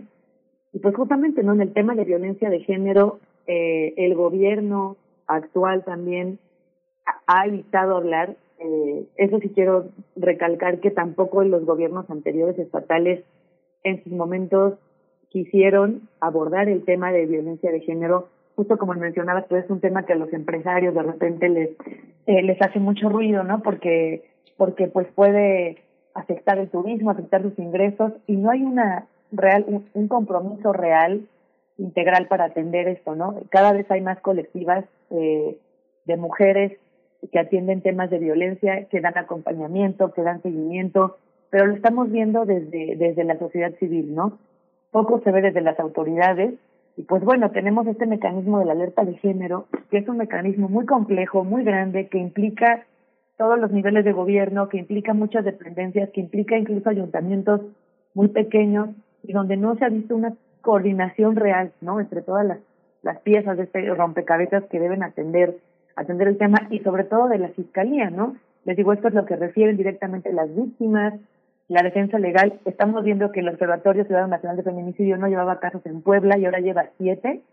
Eh, y lo que nos dicen los abogados, con quienes recientemente hablamos, fue que, bueno, en otros estados ellos también llevan casos, les dan seguimiento y en estos casos, pues deben, ellos trabajan en conjunto con las fiscalías, porque finalmente tanto la fiscalía como la defensa jurídica quieren lo mismo, ¿no? Encontrar a los culpables y hacer justicia, eh, tal y como se, se debe hacer, pero en el caso de Puebla pareciera que la Fiscalía y, y los agentes que están a cargo insisten en, ponerles trabas para que no investiguen, ¿no? Incluso fueron amenazados, eh, los abogados, la última vez que vinieron, eh, fueron amedrentados por los ministeriales, los agentes del ministerial, agentes del Ministerio Público que, lleva, que llevaban el caso del asesinato de Diana Celina González Hernández. Y bueno, esto nos habla de que pareciera que la Fiscalía se niega a, a hacer su trabajo, que finalmente es investigar y llegar a la justicia, ¿no? La defensa jurídica no es su enemiga, al contrario, como dicen los mismos abogados, abogadas, buscamos lo mismo, pero parecía que no. Aranzazú, otro actor que debería ser relevante en este contexto es el de la Comisión de Derechos Humanos del Estado, eh, que se han pronunciado, sí hay un, hay un pronunciamiento eh, condenando agresiones de la Fiscalía de Puebla contra este grupo de manifestantes que incluyen a los familiares de Ciania, pero, pero es por parte de la Comisión Nacional de Derechos Humanos. ¿Qué hay de la Comisión Local? Así es, pues la comisión, la comisión estatal no ha, eh, no ha, no se ha pronunciado. Sí existe una queja que interpusieron las familias y las abogadas y los abogados, eh, quienes fueron agredidos, porque pues también es un tema por servidores públicos.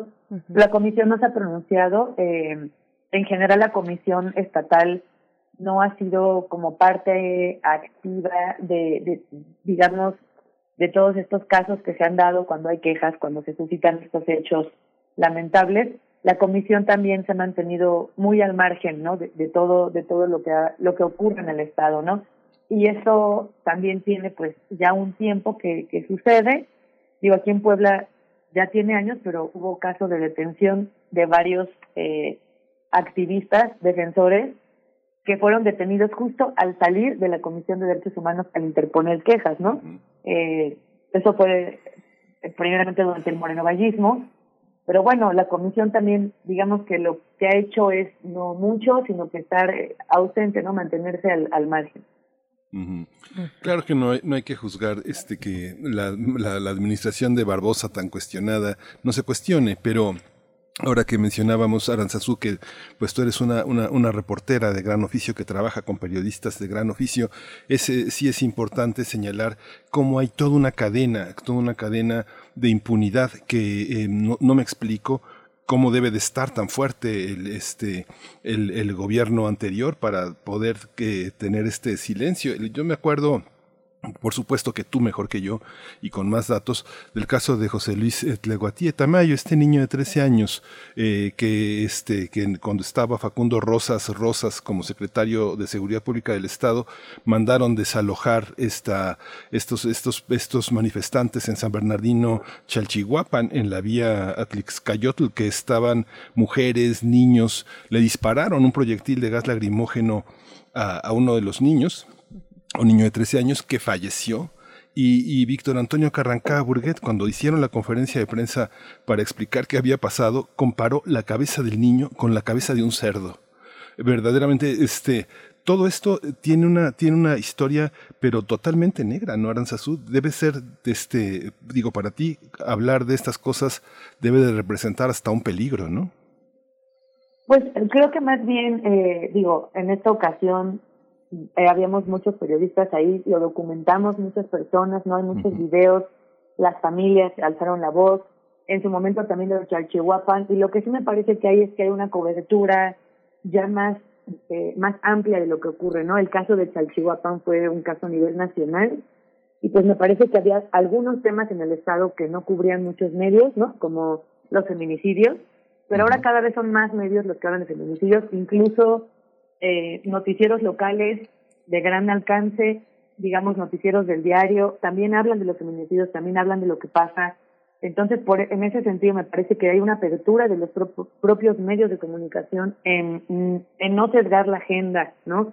Si bien ahorita todo el mundo está con el tema electoral, ¿no? Estamos a, a, a una semana casi de las elecciones, eh, sí se le está dando una difusión y yo espero que se le siga dando y que más medios se sumen a dar una difusión con perspectiva de género, porque bueno, también en el Estado tenemos, a partir de la alerta de género, un observatorio de violencia de género en los medios, que es un organismo que vigila justamente estas cosas en los medios, ¿no? Evitar que haya este machismo en los medios, evitar que haya una revictimización, un amarillismo, evitar que sean datos personales que pongan en riesgo la vida de las víctimas o víctimas, la vida de las víctimas indirectas, ¿no? O la investigación en casos de víctimas.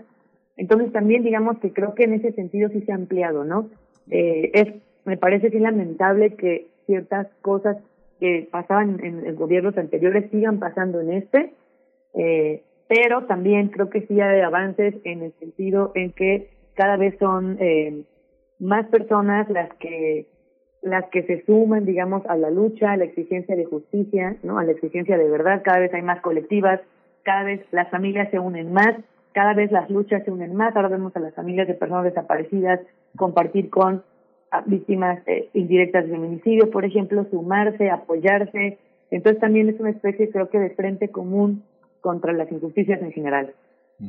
Y precisamente ahí, y bueno, ya nos vamos acercando al cierre, Aranzazú, pero precisamente ahí otro de los actores es la Universidad Iberoamericana, que también está eh, en su sede en Puebla, que también está impulsando eh, precisamente, bueno, información al respecto, que va eh, difundiendo, haciendo difusión de, de un momento que, que, se presenta muy importante, necesario absolutamente, que es la ley de desaparición en Puebla. Hay una exigencia, se pide también al Congreso pues que mm, legislen a favor de las personas desaparecidas en el estado y a favor de las familias que son las víctimas secundarias de, de estos casos eh, de desaparición. Ojalá nos podamos encontrar pronto para dar seguimiento a esta posibilidad de la legislación sobre personas desaparecidas en el estado. Aranzazú, ¿cómo ves este, es, esta, esta cuestión? Pues es un tema que está muy pendiente. Ese sí es un, un, digo, las familias han hecho un señalamiento directo porque el año pasado quien era presidente eh, del Congreso, ¿no? Gabriel Biestro se comprometió a aprobar la ley. Cabe destacar que esta ley no le hicieron los familiares al aire, esta ley se trabajó con personas especialistas, con abogadas, con abogados, con el apoyo incondicional del Instituto de Derechos Humanos Ignacio Yacuría de la Universidad Iberoamericana Puebla. Eh, es una es una ley que se ha trabajado, ha sido revisada, detallada y también recuperando la experiencia de, las familias víctimas eh, indirectas. Y bueno, el Congreso se ha negado, ha dado largas, ha desairado, digamos, a las familias. Y pues bueno, eh, se convocó el día de antier a una, pues una mesa para dialogar entre familias y diputadas y diputados y solo llegaron tres diputadas de todas las que hay en el Congreso. Eh, la, la Universidad Americana ha sido un gran aliado en, en las luchas sociales y ahora se está a la espera. El gobernador Miguel Barbosa, antier me parece en su rueda de prensa, manifestó su interés por la ley y entonces las familias eh, le fueron a entregar una copia de la ley, así que se espera que, bueno, ya que el gobernador mismo dijo que sí iba a entrarle al tema, pues las familias justamente esperan eso, ¿no? Que realmente se sume al tema para, para que se apruebe la ley y, y se haga algo para evitar que, que sigan desapareciendo personas y sobre todo también para encontrar a quienes a quienes siguen desaparecidos y desaparecidas. Gracias. Pues muchísimas gracias, Aranza Es, es, un, es un tema difícil, complicado eh, para todos los que tenemos grandes carencias en Puebla. La situación no es nada, no es nada fácil.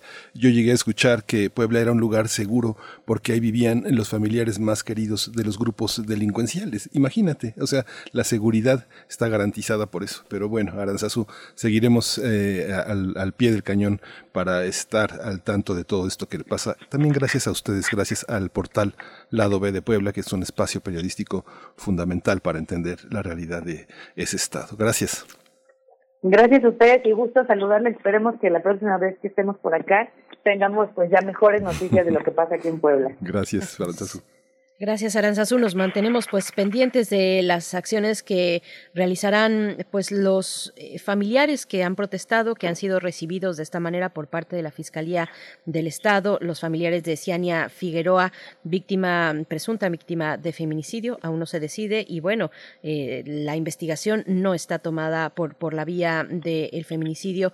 Así es que bueno, vamos, vamos a hacer una pausa. Son las 8 con 38 minutos de la mañana. Vamos con nuestra compañera Verónica Ortiz, periodista, escritora, que desde el Fondo de Cultura Económica nos hace cada semana recomendaciones de la colección Vientos del Pueblo, Los Negros de Monteiro Lobato y La Confesión de Leontina de Ligia Fajundes, Fajundes Telles. Es lo que vamos a escuchar a continuación. Vamos.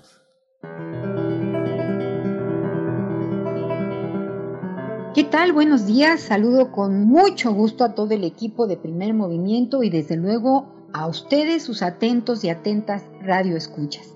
Después de publicar con gran acierto junto con Tierra Firme los cuentos completos de Clarice Lispector, el Fondo de Cultura Económica decidió acercar a sus lectores a dos escritores fundamentales de la literatura brasileña.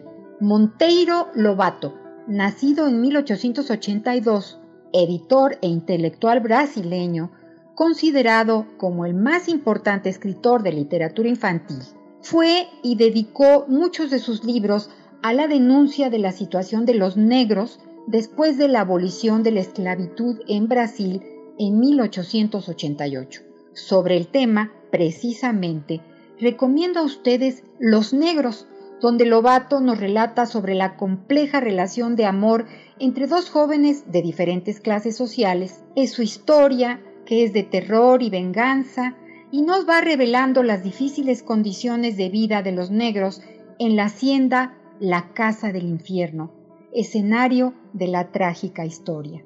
El segundo título que mucho les recomiendo es La Confesión de Leontina, de la jurista y escritora Ligia Fagundes Telles, considerada como una de las más importantes narradoras de Brasil. Nacida en Sao Paulo en 1923, contemporánea de Clarice Lispector, sus cuentos y novelas han sido traducidas a más de 10 idiomas. Entre los premios recibidos destaco el Coelho Neto de la Academia Brasileña de las Letras y el Pedro Nava al mejor libro del año de 1989. Ligia Fagundes, en sus libros, retrata con gran acierto el entorno social, la pobreza, y da la palabra a las mujeres logrando protagonistas de potente voz, como en este crudo relato que hoy les recomiendo, La Confesión de Leontina. Ambos títulos, publicados en la colección Vientos del Pueblo del Fondo de Cultura Económica, Los Negros de Monteiro Lobato y La Confesión de Leontina de Ligia Fagundes Telles, que les aviso que cuestan solo 20 pesos cada uno. Descubra la literatura brasileña y autores como los mencionados, quienes le abrirán la puerta a otros reconocidos autores brasileños como Rubén Fonseca, recientemente fallecido, y desde luego Clarice Lispector. Cuídate y cuídanos. Quédate en casa leyendo. Más libros, más libres. Hasta la próxima.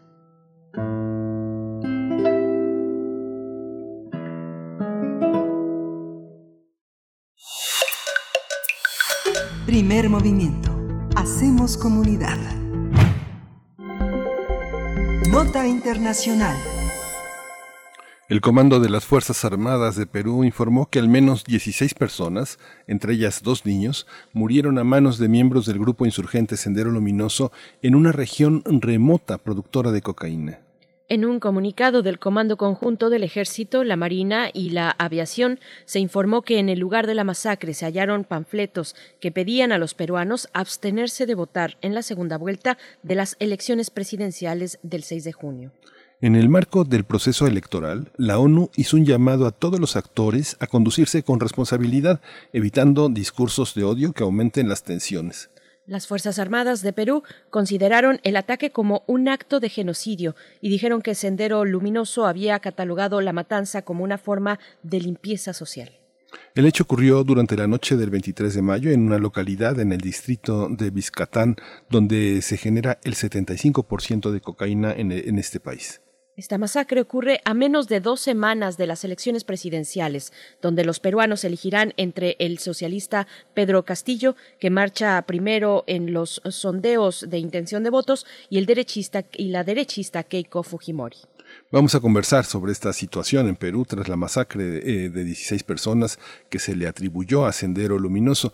Hoy está con nosotros, como lo anunciamos, Jacqueline Fox. Ella es periodista, colaboradora en Perú del diario El País. Es una periodista freelance, colabora para varios medios en Latinoamérica y es autora del libro Mecanismos de la posverdad, un análisis de la construcción de las medias verdades y las mentiras enteras en, este, en el ámbito de los medios. Eh, Jacqueline Fox, bienvenida. Muchas gracias por estar aquí en Primer Movimiento nuevamente.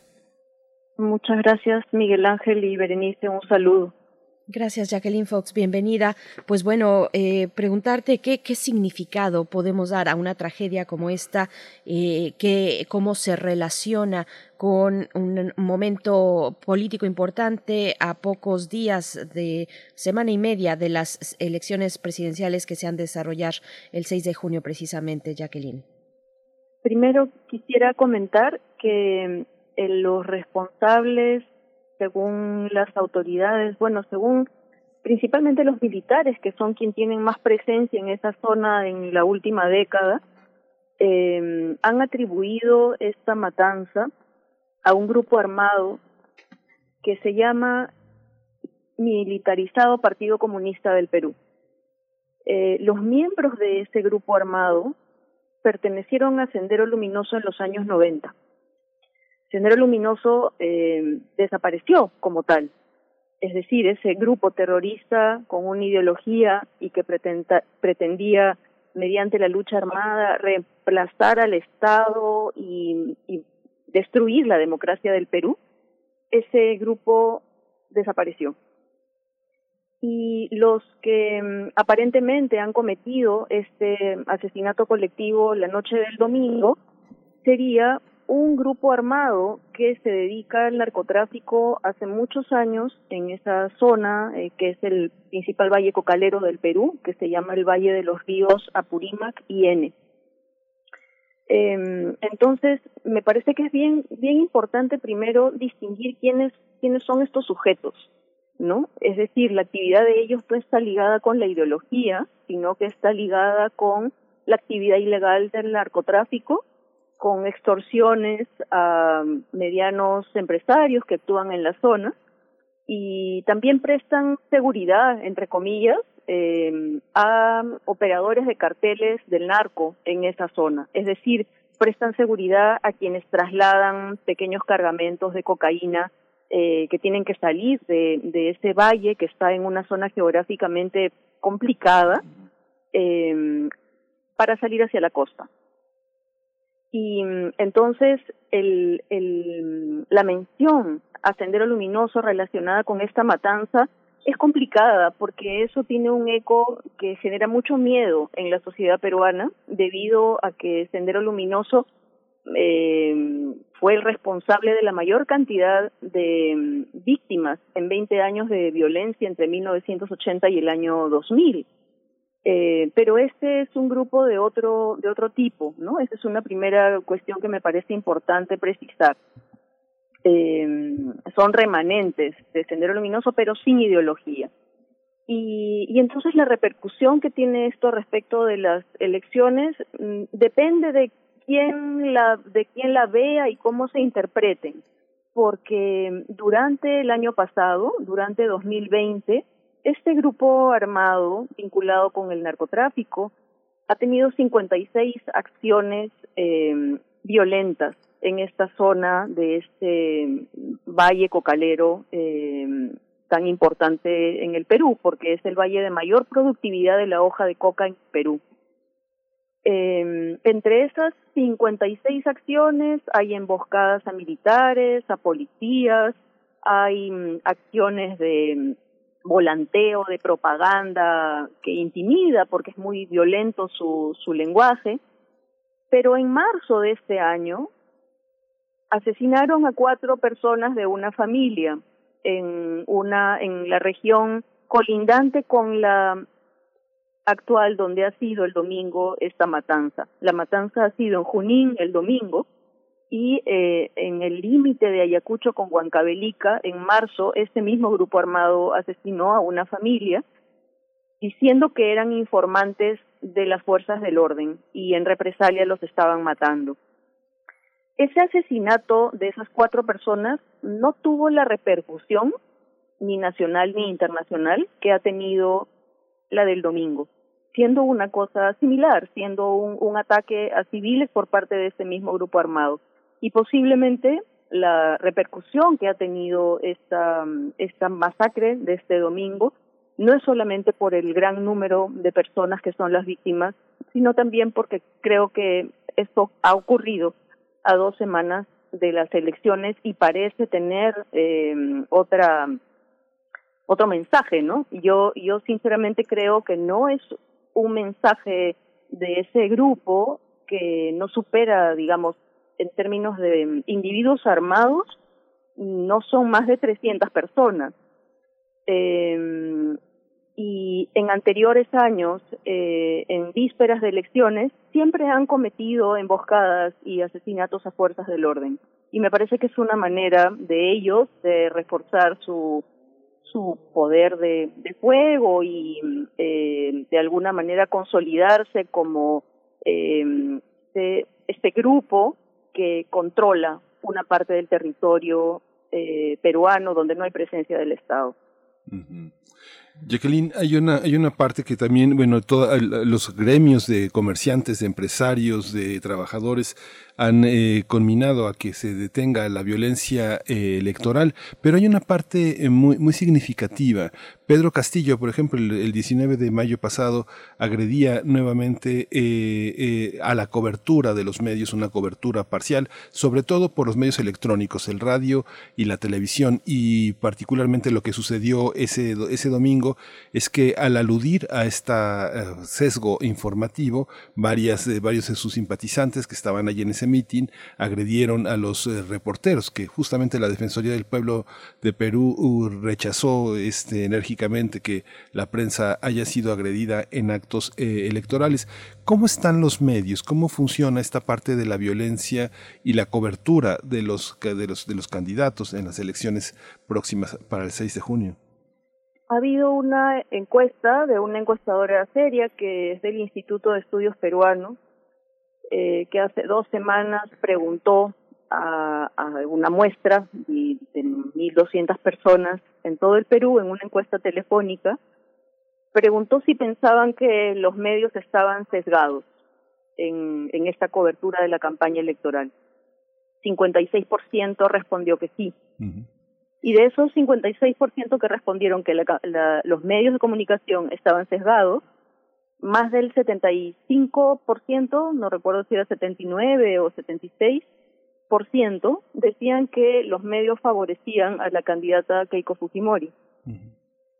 eh, y es, es verdad que la mayoría de los canales de televisión de Lima y lo, las radios noticiosas de Lima tienen una cobertura que le da mucho más, eh, digamos, es, es una cobertura más amable con Keiko Fujimori y más crítica con, con Castillo, que en alguna medida tiende a ser medias verdades, ¿no? Porque no, no siempre ponen la información completa del candidato Castillo. Y es un candidato de izquierda. Eh, entonces, por un lado está esa percepción de más de la mitad de la población de que sí hay sesgo contra un candidato o a favor de la otra candidata. Y en segundo lugar, eh, ha habido también mm, e, en este esta, esta agresión que mencionas, eh, Miguel Ángel en particular, contra un equipo de un canal de televisión, me parece que en Ayacucho, eh, las imágenes que, la, que el canal de televisión mostró eran un grupo de seguidores de Castillo corriendo detrás de una camioneta en la que eh, había varios reporteros en la tolva de una camioneta. Y esto, esta camioneta estaba detrás de otra donde estaba el candidato Castillo. Entonces, los simpatizantes de Castillo corrían para tratar de acercarse a su candidato de preferencia eh, pero tenían de por medio esta camioneta donde había periodistas. Y entonces esta imagen de personas persiguiendo a los periodistas se mostró así cuando en realidad a la vez estaban tratando de acercarse al candidato Castillo. Es verdad que mientras corrían le gritaban a estos eh, equipos de, de canales de televisión que habían llegado desde Lima, les gritaban prensa basura. ¿no? Y, y es algo que eh, se, ha, se ha visto en algunas otras actividades donde participa Pedro Castillo, porque es verdad que los medios de comunicación han estado siendo eh, muy diferentes en su, en su manera de representar las actividades de los, de los dos candidatos. En alguna mm, actividad en la que yo he estado, por ejemplo, esperando mucho rato afuera de un local en Lima, la salida de, del candidato Castillo, eh, los seguidores gritaban prensa basura, prensa basura y decían que solo entre tal radio, ¿no? Y esa es una radio que, por ejemplo, no no castiga a Castillo en la en la cobertura informativa como sí lo hacen los los otros medios, ¿no? Jacqueline Fox, tú misma en el diario El País, en la nota donde reportas estos hechos violentos, eh, lo titulas, pones el título La cabeza como un grupo narcoterrorista asesina a 16 personas en el principal valle de Coca-Colero de Perú. Las autoridades hablan de un acto de genocidio, incluso como un acto de limpieza social, y estas palabras pues cobran dimensiones que son, que son alarmantes. Son adjetivos, estos son los adjetivos que definen el momento social y político que está eh, atravesando el Perú? No, yo diría, yo diría que eso es un, digamos, es muy arriesgado hablar en esos términos. Esos términos los ha usado la ministra de Defensa y los ha usado el Comando Conjunto de las Fuerzas Armadas. La policía, no, digamos, la policía antiterrorista, que es la que tiene un poco más de entendimiento de estos asuntos, no ha terminado de hacer investigaciones. Esta expresión de limpieza social eh, la encontraron en un panfleto en el lugar del asesinato múltiple del domingo. Y, eh, y eso se refería a que este grupo armado decía que mm, iba a combatir a las personas que beben alcohol, a los libertinos. El asesinato ha ocurrido en dos, en dos bares, ¿no? Han, han asesinado a personas que estaban tomando cerveza en la noche y a las mujeres que atendían allí y a los niños que eran hijos de las mujeres que atendían en esos dos en esas dos cantinas, una cantina muy pobre al pie de un riachuelo. Eh, entonces la limpieza, entre comillas, esa limpieza social a la que se refiere este grupo de 300 personas eh, es, un término, digamos, de, de la propaganda de ese grupo que se dedica al narcotráfico. Este, este aspecto que, bueno, tú eres una experta y lo has señalado en el libro de los mecanismos de la posverdad, cómo se construye. Ahorita nos escribes cómo una imagen puede ser utilizada para interpretar una cosa distinta de lo que hace. Desde 2017 y después de toda la información del autogolpe del fujiborismo del 5, del 5 de abril, ha sido una polarización eh, constante eh, en, la prensa. Siguen siendo los mismos dueños que también, eh, también Fujimori tiene, esa, tiene ese poder porque favoreció y invitó a muchos dueños de medios de comunicación a los grandes negocios en, en, Perú. Es algo que eh, eh, parece ser como el signo de identidad de gran parte de la prensa en el continente. Se cortó. La cortaron. Ay, no, se nos fue Jacqueline Fox. justo en los últimos momentos que teníamos ya por delante para cerrar esta conversación sobre, bueno, este acto de violencia en Perú en el contexto de las elecciones que coinciden con la fecha de las elecciones intermedias también aquí en nuestro país, en México, eh, las elecciones presidenciales, 6 de, 6 de junio, pero ya está, no, todavía no tenemos a Jacqueline Fox me temo que el tiempo corra demasiado rápido, Miguel Ángel, pero estabas haciendo un planteamiento importante. No, sí, bueno, fue muy importante todo el tema de la, de la censura y de la autocensura que, que fue, de la que fue víctima el, periodismo, que bueno, en las editoriales, el periódico El Comercio en, en Perú, quien lo conoce, pues es uno de los periódicos que bueno, estuvo, ha estado en esta tormenta del fujimorismo y toda también la antipropaganda. Ya, ya está Jacqueline Fox. Jacqueline, parece que el signo de identidad en la prensa latinoamericana es el conflicto de intereses. ¿Cómo, cómo está en este momento aquí? Eh, pues sí, este, dado que ha habido esto, esta encuesta que mencioné al inicio, que ha evidenciado estos sesgos, eh, los medios están intentando tratar de ser un poco más equitativos en su cobertura, pero en el tono de la cobertura es donde se ven las diferencias eh, ¿no? Es decir, le pueden dar un, un a veces tiempo eh, similar a la cobertura de los candidatos, pero la forma de referirse a ellos es distinta y una novedad que hemos visto en esta campaña electoral es que los programas de entretenimiento, eh, los programas dirigidos, por ejemplo, a las amas de casa o los realities, son también un espacio, los programas de espectáculos de la farándula, se han convertido también en un espacio para eh, evidenciar el, el, el, sesgo a favor de la candidata Fujimori, ¿no? Muchos de los personajes de la televisión, muchos presentadores de estos programas de entretenimiento, se dedican un buen rato a eh, hablar de, de por qué votar a favor de Keiko Fujimori es votar a favor del Perú, votar a favor de la democracia, porque lo que está en discusión entre los dos candidatos es el modelo económico.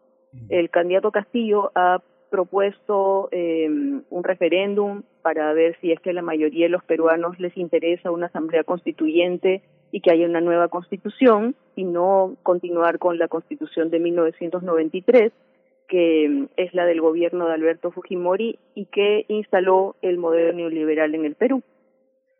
Eh, donde hay muchas injusticias para quienes no tienen dinero para acceder a salud o a educación, ¿no? En cambio, la candidatura de Fujimori propone la, la continuidad del modelo económico y, creo que eso también es eh, uno de los motivos para entender por qué eh, los principales medios de comunicación privados eh, se han colocado de esa manera. Pues Jacqueline Fox, te agradecemos como siempre la participación en este espacio. Vamos a estar pendientes de esta, esta situación de violencia, pero también de la segunda vuelta de las elecciones presidenciales el próximo 6 de junio en, en, allá en el Perú. Te agradecemos y ojalá podamos estar y mantener el contacto para darle seguimiento a este proceso electoral. Jacqueline, muchas gracias. Muchas gracias. Espero que sí. Buen día. Gracias. Pues despedimos a la radio Nicolaita, ya nos dieron las nueve, nos escuchamos mañana de 8 a 9 de la mañana en el, en el mismo espacio. Vámonos eh, a la siguiente hora de primer movimiento. Síguenos en redes sociales. Encuéntranos en Facebook como Primer Movimiento y en Twitter como arroba PMovimiento. Hagamos comunidad.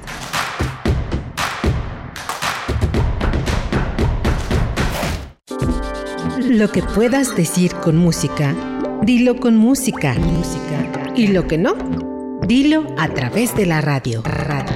En FA. En FA. Diálogos sobre creación, apreciación, vivencias e innovaciones.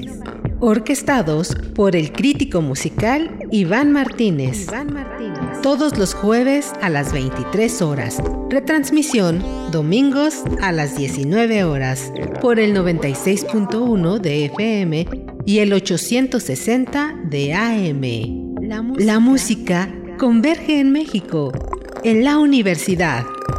Radio UNAM. Experiencia sonora. Experiencia sonora. Castiguemos con fuerza a los que nos agreden física y psicológicamente. Castiguemos con fuerza a los que la usan para asesinarnos. Castiguemos con fuerza a los que nos violentan. Castiguemos con fuerza a los que abusan de ella. Este 6 de junio, castiguemos votando con fuerza. Vota rosa. Si estás a favor de cárcel sin fin a feminicidas. Al feminicida, córtenle los huevos. Vota fuerza por México. En estas elecciones, votar es seguro. Lleva tu cubrebocas y tu INE. En tu casilla te indicarán dónde colocarte, respetando la sana distancia. Al ingresar, te colocarán alcohol en gel. Te pedirán mostrar tu INE, solo tú la tocarás. Te darán tus boletas. Para votar, tienes la opción de traer tu propia pluma. Te aplicarán tinta indeleble. Sigue las instrucciones de las personas funcionarias de casilla. Nos vamos a cuidar y te vamos a cuidar. El 6 de junio, votar es seguro. Contamos todas, contamos todos. INE. En este periodo electoral, la Fiscalía General de Justicia del Estado de México, a través de la Fiscalía Especializada en Materia de Delitos Electorales, te brinda atención en caso de ser testigo o víctima de un delito electoral. Ofrecerte dinero a cambio de tu voto, recoger tu credencial para votar, condicionar tu voto mediante cualquier presión o amenaza, son solo algunos de ellos. Infórmate. Cualquier anomalía, repórtala al 01800 7028 770 en nuestras redes sociales o en la aplicación móvil FGJ Domex, disponible de manera gratuita. Entra en los archivos sonoros olvidados, extraños, ocultos o poco conocidos que reviven a través de Gabinete de Curiosidades, un espacio de sombras sónicas del tiempo, con Frida Rebontulet y sus almas hertzianas. Todos los domingos a las 14.30 horas, Radio UNAM, Experiencia Sonora. ¿A quien crea que tu voto vale una despensa? No. ¿A quien crea que tu voto vale unos pesos? No. ¿A quien crea que puede obligarte a votar como él o ella quieran? Dile no. No. No. no. Tu voto es secreto y tu derecho es ejercerlo en libertad. Si quieren comprar o condicionar tu voto, denuncia ante la Fiscalía Electoral que investiga y persigue los delitos electorales al 808-33-7233 o en www.fedenet.org.mx. Este 6 de junio, el voto sale y vale. INE. No se debe consultar el derecho que tenemos las mujeres a decidir sobre nuestro cuerpo. Se necesita fuerza para que nuestros derechos y voces estén en el Congreso. Debemos cambiar la forma de hacer política. Se necesita fuerza para que nuestros derechos no se consulte, se garantice. Este 6 de junio vota con fuerza. Vota rosa. Vota fuerza por México. Cinco razones para no votar por el PRIAN. 1. Porque durante décadas traicionaron y robaron al pueblo. 2. Porque votaron en contra de que las pensiones y becas sean un derecho de todos. 3. Porque quieren quitar los apoyos que llegan directo al pueblo. 4. Porque votaron en contra de que desapareciera el fuero. 5. Porque quieren proteger a los corruptos. No dejes que regresen. Defendamos la esperanza. Vota todo Morena. Vota por las candidatas a diputadas federales de Morena. La esperanza de México. Los intérpretes de ayer y hoy tienen un espacio donde fluir. Panorama del Jazz. Con Roberto Aimes. Lunes a viernes a las 19 horas. Sé parte del ritmo y su significado.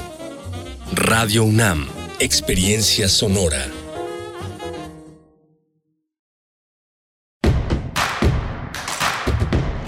Encuentra la música de primer movimiento día a día en el Spotify de Radio UNAM y agréganos a tus favoritos.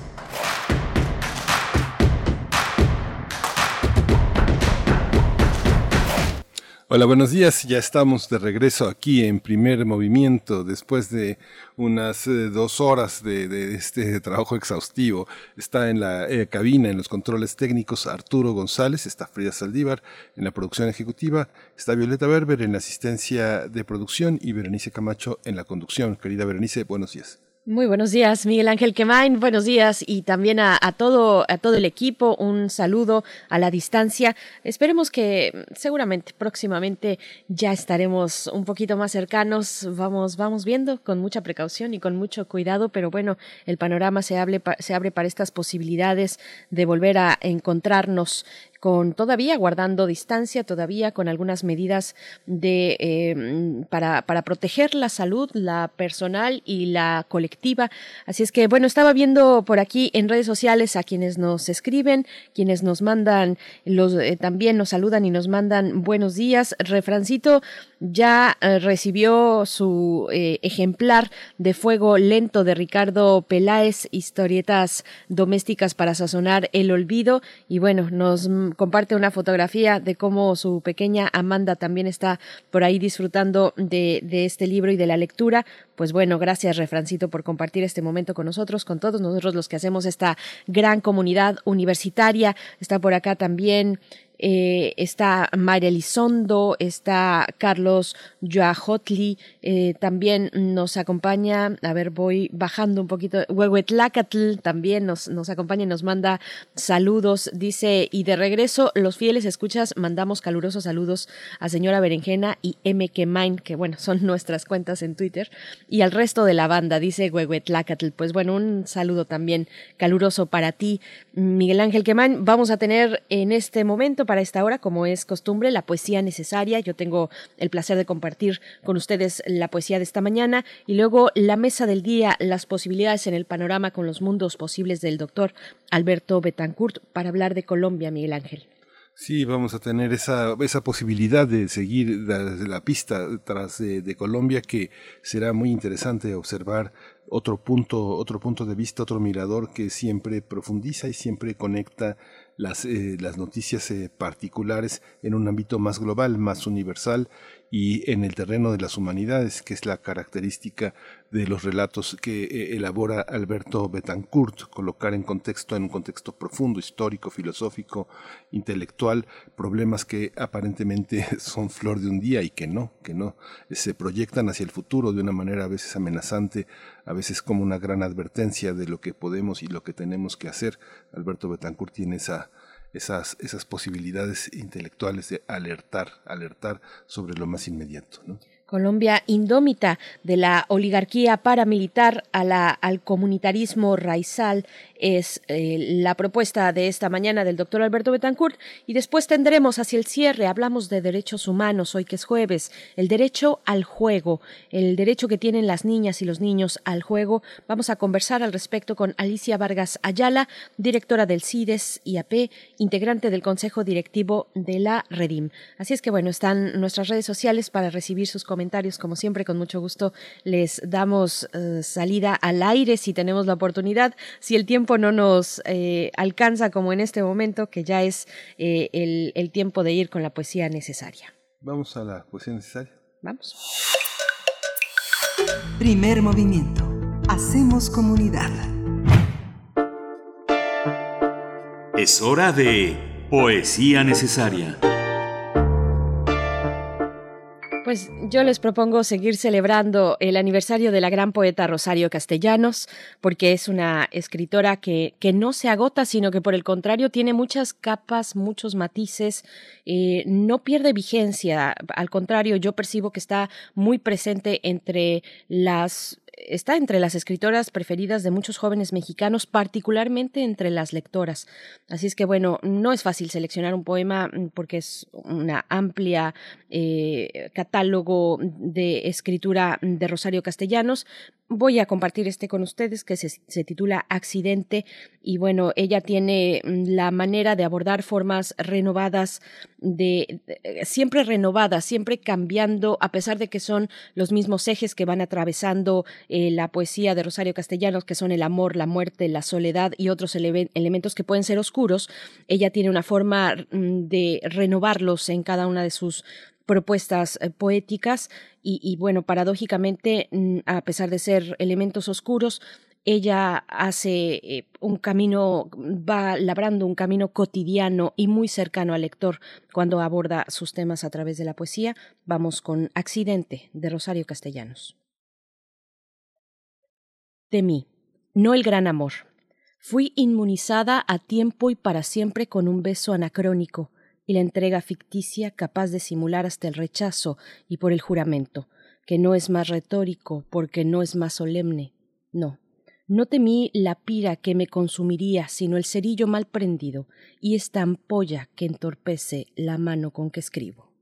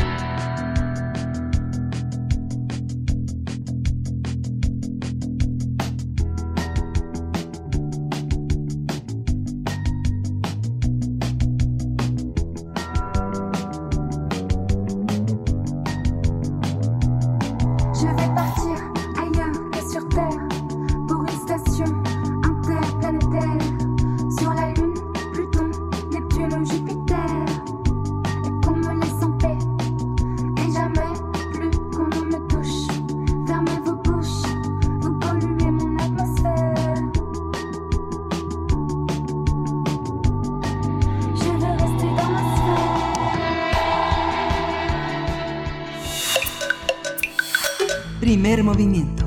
Hacemos comunidad. La mesa del día.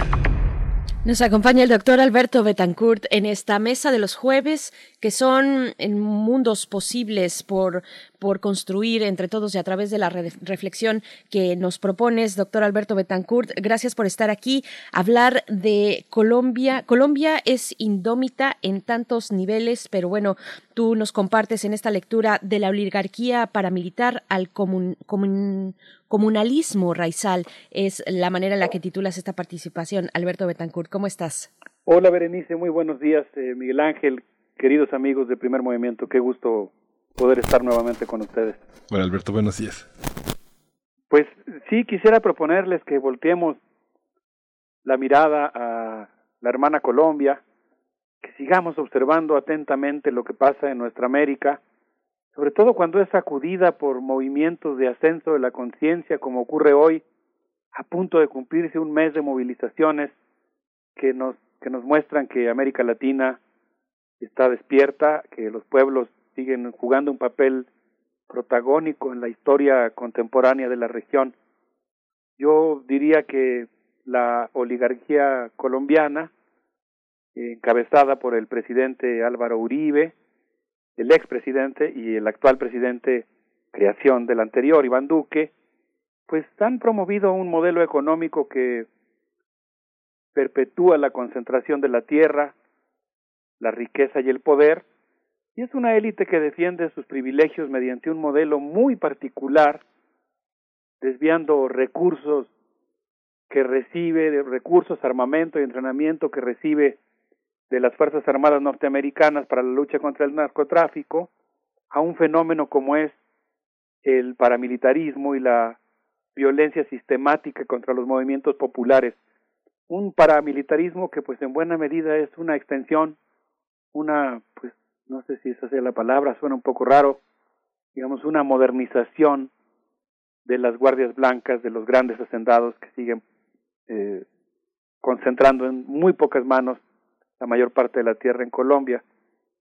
Pero frente a esta situación, eh, en contrapunto, pues hay sectores de la sociedad colombiana que están poniendo en juego una larga experiencia política, su sabiduría, y están resistiendo y pues están defendiendo un proyecto alternativo, un proyecto que podemos decir es un proyecto ético, epistemológico, político, e incluso creo yo que aquí la palabra sí cabe, ontológico, surgido desde abajo, desde esto que pues de alguna manera yo he llamado, retomando desde luego al gigantesco Falsborda, comunalismo raizal, ¿no? Este espíritu comunitario, comunitarista, pero que va a la raíz de los problemas y que trata de desmontar las estructuras de desigualdad que son el sustrato del que nace la, la violencia sistemática en Colombia.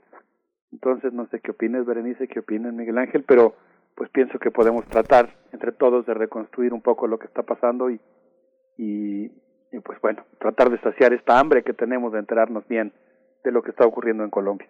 Sí, Alberto, adelante. Pues eh, me gustaría, gracias Miguel Ángel, comenzar con, con una idea. Eh, pienso que la, digamos que Colombia es un país que vive de alguna manera eh, una intervención muy fuerte de los Estados Unidos que como hemos, como hemos mencionado antes, pues ha puesto ahí en ese país a prueba un modelo, eh, digamos, de control militar del mundo que implica una intervención muy fuerte sin el involucramiento directo de una gran cantidad de tropas norteamericanas. Entonces, pues eh, esa situación está ahí presente y forma parte de la realidad política colombiana, pero bueno, creo que podemos adentrarnos específicamente a lo que ha pasado en las últimas semanas.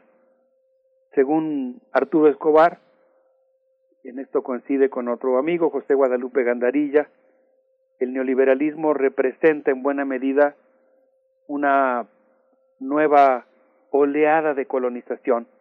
Y yo me encontré con un texto de Estefanía Martínez que lleva por título La rabia desborda Colombia, un texto publicado en Viento Sur el día 5 de mayo, en el que la autora afirma que la bancada uribista en el Congreso colombiano, propuso una ley que tiene un nombre así de Ripley por el, se puede llevar el campeonato de eufemismos porque se llama la ley de solidaridad sostenible, una ley que tiene como propósito grabar a los que no tienen, que intentó implantar una reforma regresiva que le cobra más a los que menos tienen, que deja intacta la riqueza de la nobleza, que grave el salario, que excluye de la de las obligaciones fiscales al poder eclesiástico y a la clase oligárquica, a las grandes transnacionales,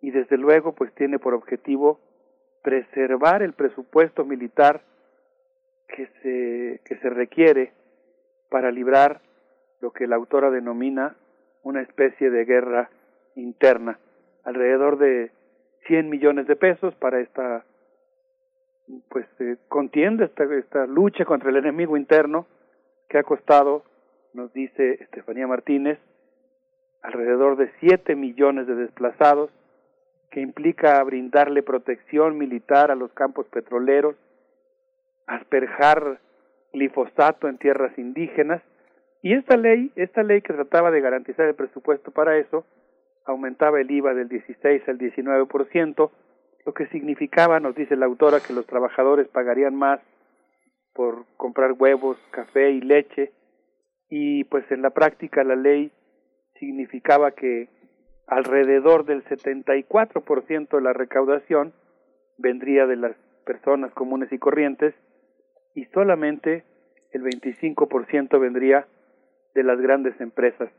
Todo esto ocurría o hubiera ocurrido, digamos, si no se hubiera topado con esta eh, impresionante movilización popular en un contexto en el que en Colombia el 1% de los propietarios concentra el 81% de la tierra.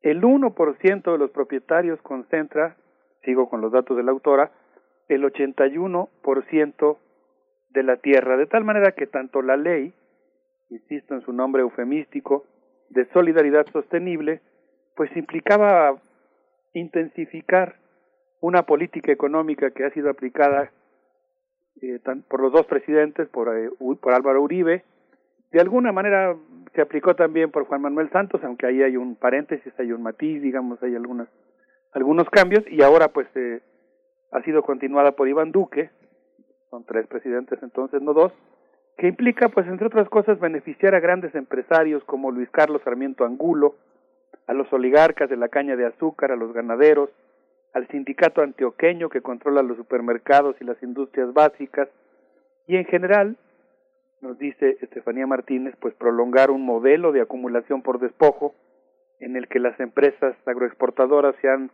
apropiado de los territorios de los campesinos, los indígenas y los eh, afrocolombianos.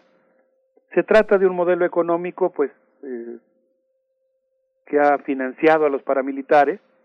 Y ahora brinco a otro texto, un texto de Jorge McFood, que se llama Colombia, una democracia paramilitar, que a mí me dejó realmente, eh, pues, con la piel chinita, donde el autor habla de que en 1962 el teniente general William Yarborough el ejército de Estados Unidos promovió la idea de formar grupos paramilitares para reprimir clandestinamente a los movimientos sociales y estos grupos paramilitares son responsables de alrededor del 80% de los asesinatos cometidos durante el conflicto en Colombia y del 87% de los desplazados. Eh, de tal manera que, bueno, pues se trata de grupos paramilitares que protegen empresas como la mina de carbón a cielo abierto de Cerrejón, que es propiedad de ExxonMobil.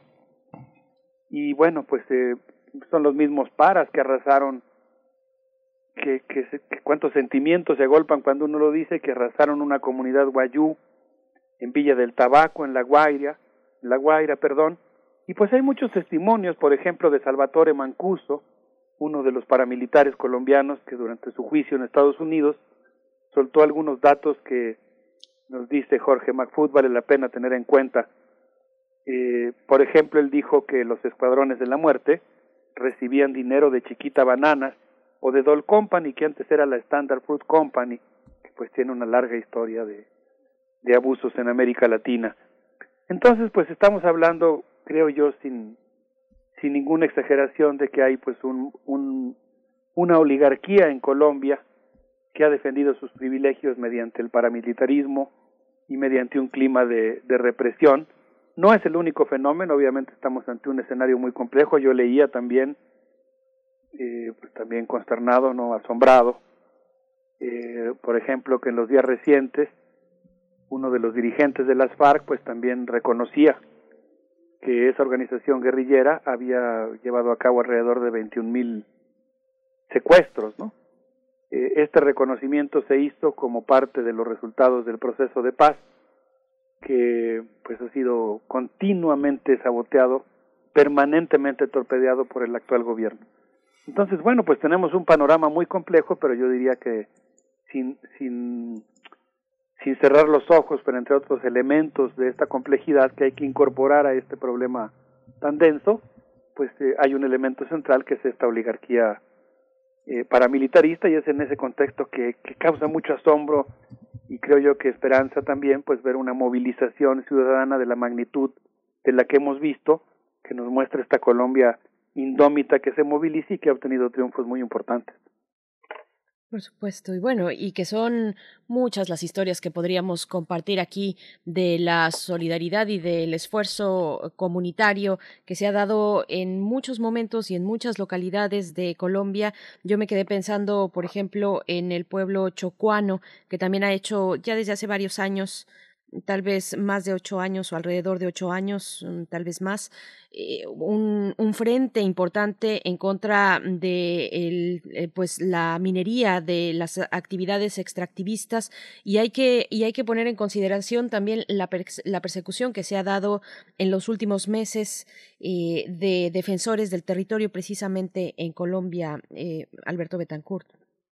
Sí, e, es realmente pues conmovedor, indignante, ¿no? Enterarse de todas las masacres que han ocurrido eh, en los últimos dos años. Eh, el número de dirigentes indígenas, campesinos, ecologistas que han sido asesinados y pues justamente, bueno, incluso en las movilizaciones actuales, en este mes de majestuosas movilizaciones, pues los, los datos de represión que ya se han comentado también en primer movimiento, he escuchado las las reseñas que se han hecho y pues es muy importante estar eh, llevando este recuento. A mí ahora pues me gustaría enfatizar que estas movilizaciones pues por lo pronto ya han obtenido eh, triunfos importantes.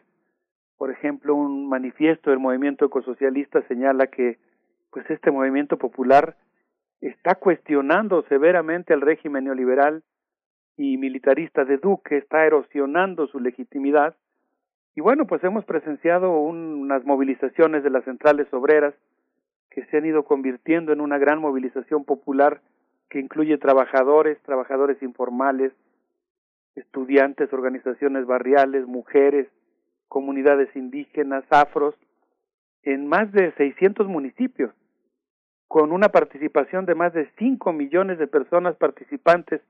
Y estas manifestaciones pues tienen un efecto muy importante porque además de que cambian la correlación de fuerzas, además de que evidentemente pues mueven el pacto social, digamos, refuerzan el sentido de lo popular, pues también tienen una característica muy importante y es que digamos que en, estas movilizaciones masivas, eh, pues digamos que las propias organizaciones, las propias comunidades descubren sus poderes. Se trata de un movimiento que ya logró la salida del ministro de Hacienda, Alberto Carrasquilla, que logró la renuncia de la canciller Claudia Blum, que logró eh, descarrilar la reforma fiscal, la reforma de salud, que tiene congelada la reforma de pensiones y que tiene también ahí en, en, paréntesis la reforma laboral que era exigida por el Fondo Monetario Internacional. Claro que nos falta todavía ver hasta dónde va a llegar el movimiento, como suele ocurrir en estos casos.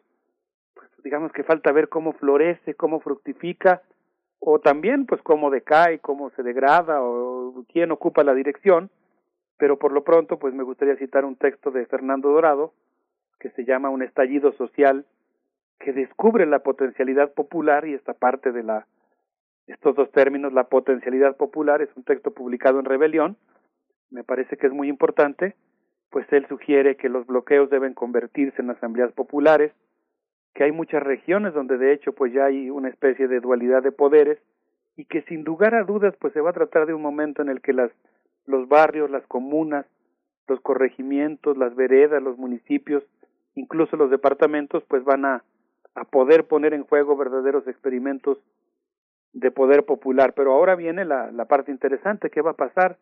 Se va a crear un contrapoder, se va a buscar un poder constituyente que garantice el cumplimiento de los acuerdos, alguien se va a montar en el movimiento y va a sacar una tajada política. Aquí es donde yo creo que, las movilizaciones, o particularmente esta en Colombia, pues tienen muchos futuros posibles. Vamos a ver cuál prevalece, pero por lo pronto creo que hay posibilidades de experimentos muy importantes de gestión del poder desde abajo. Así es, y bueno, también frente a una eh, sociedad que es muy diversa, porque también hay poca, eh, hay, hay, mucha resistencia a la protesta social, en realidad es estigmatizada y es criminalizada, y es, es que es que qué interesante es hablar de, Colombia y ponerlo así en esos términos, Colombia, Colombia indómita, cuando todavía se sigue hablando de los seis estratos que dividen a la sociedad colombiana, Alberto Betancourt, pero nos vamos con música. Sí, les quiero proponer que escuchemos a Chucky Town con esto que se llama De donde vengo yo. A ver qué les parece, es música del Pacífico, de una de las zonas eh, en donde se expresa más la desigualdad, con fuerte presencia afro, con fuerte presencia indígena, que produce cosas musicales de una potencia como la que vamos a escuchar en un momento más. Vamos. De donde vengo yo, la cosa no es fácil, pero siempre igual sobrevivimos. Vengo yo, de tanto luchar, siempre con la nuestra nos salimos. Vengo yo, y aquí se habla mal, pero todo está mucho mejor. Vengo yo. Tenemos la lluvia, el frío, el calor. Tomamos agua de coco, lavamos en otro. Todo el que no tiene anda en rapimoto. Carretera de esta papa viajar. No hay plata pa' comer, ey, pero sí pa' chupar. Característica general, alegría total, invisibilidad nacional e internacional. Autodiscriminación sin razón, racismo inminente, mucha corrupción. Monte Culebra, máquina de guerra, desplazamiento por intereses en la tierra, subienda de pescado, agua todos lados, se pesa que ni el Discovery ha explotado. Pero, minas llenas de oro y platino, yo, reyes en la biodiversidad, yo, bochinche entre todos los vecinos, yo, y en deporte ni hablar. De donde vengo yo, la cosa no es fácil, pero siempre igual sobrevivimos. Vengo yo, de tanto luchar, siempre con la nuestra nos salimos. Vengo yo. Y aquí se habla mal, pero todo está mucho mejor. La lluvia, el frío, el calor. Chayo, Condoto, Divina, ajá. La quinta, San Pedro, te quita el disfraz. Chayo, Condoto, Divina, ajá. La quinta,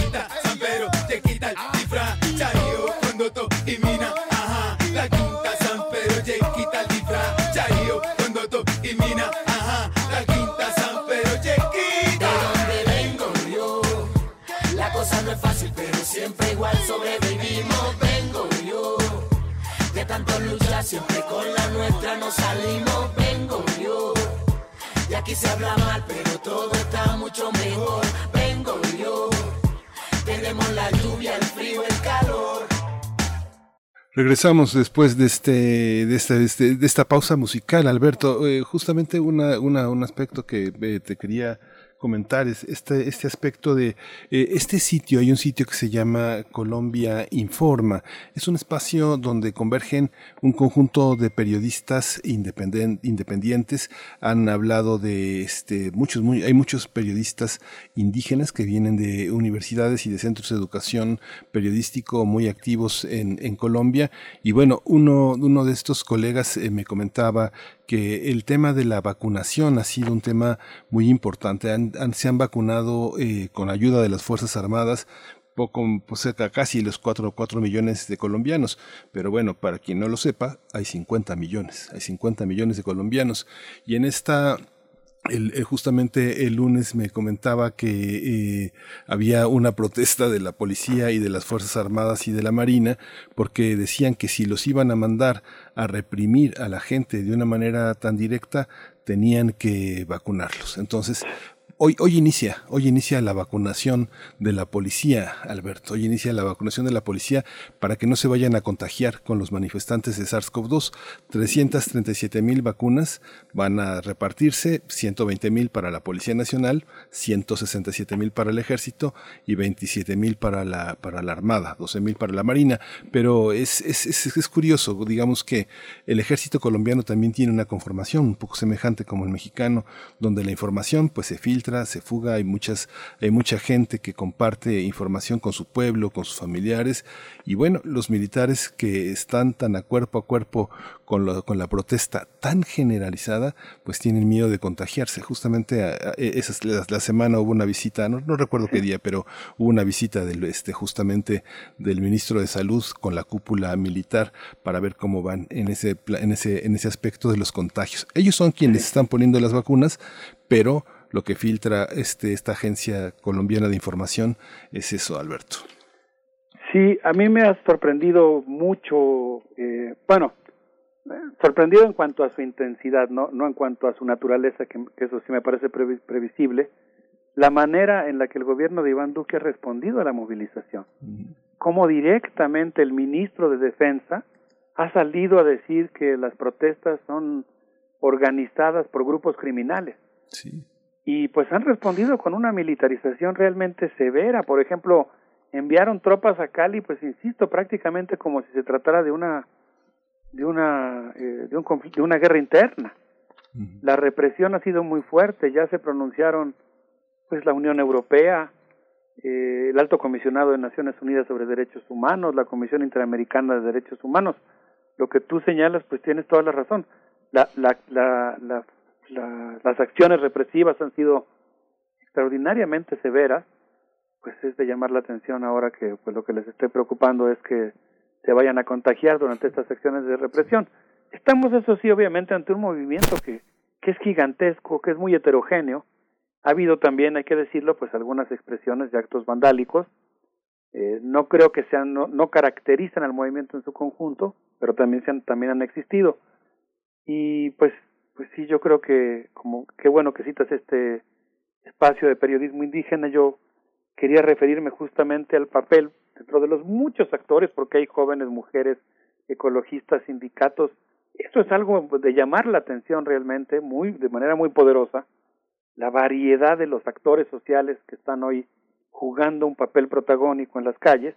Pero yo quisiera referirme, retomando este, esta, esta oportunidad que das al mencionar el periodismo indígena, eh, al papel que ha jugado la Guardia Indígena durante estas movilizaciones.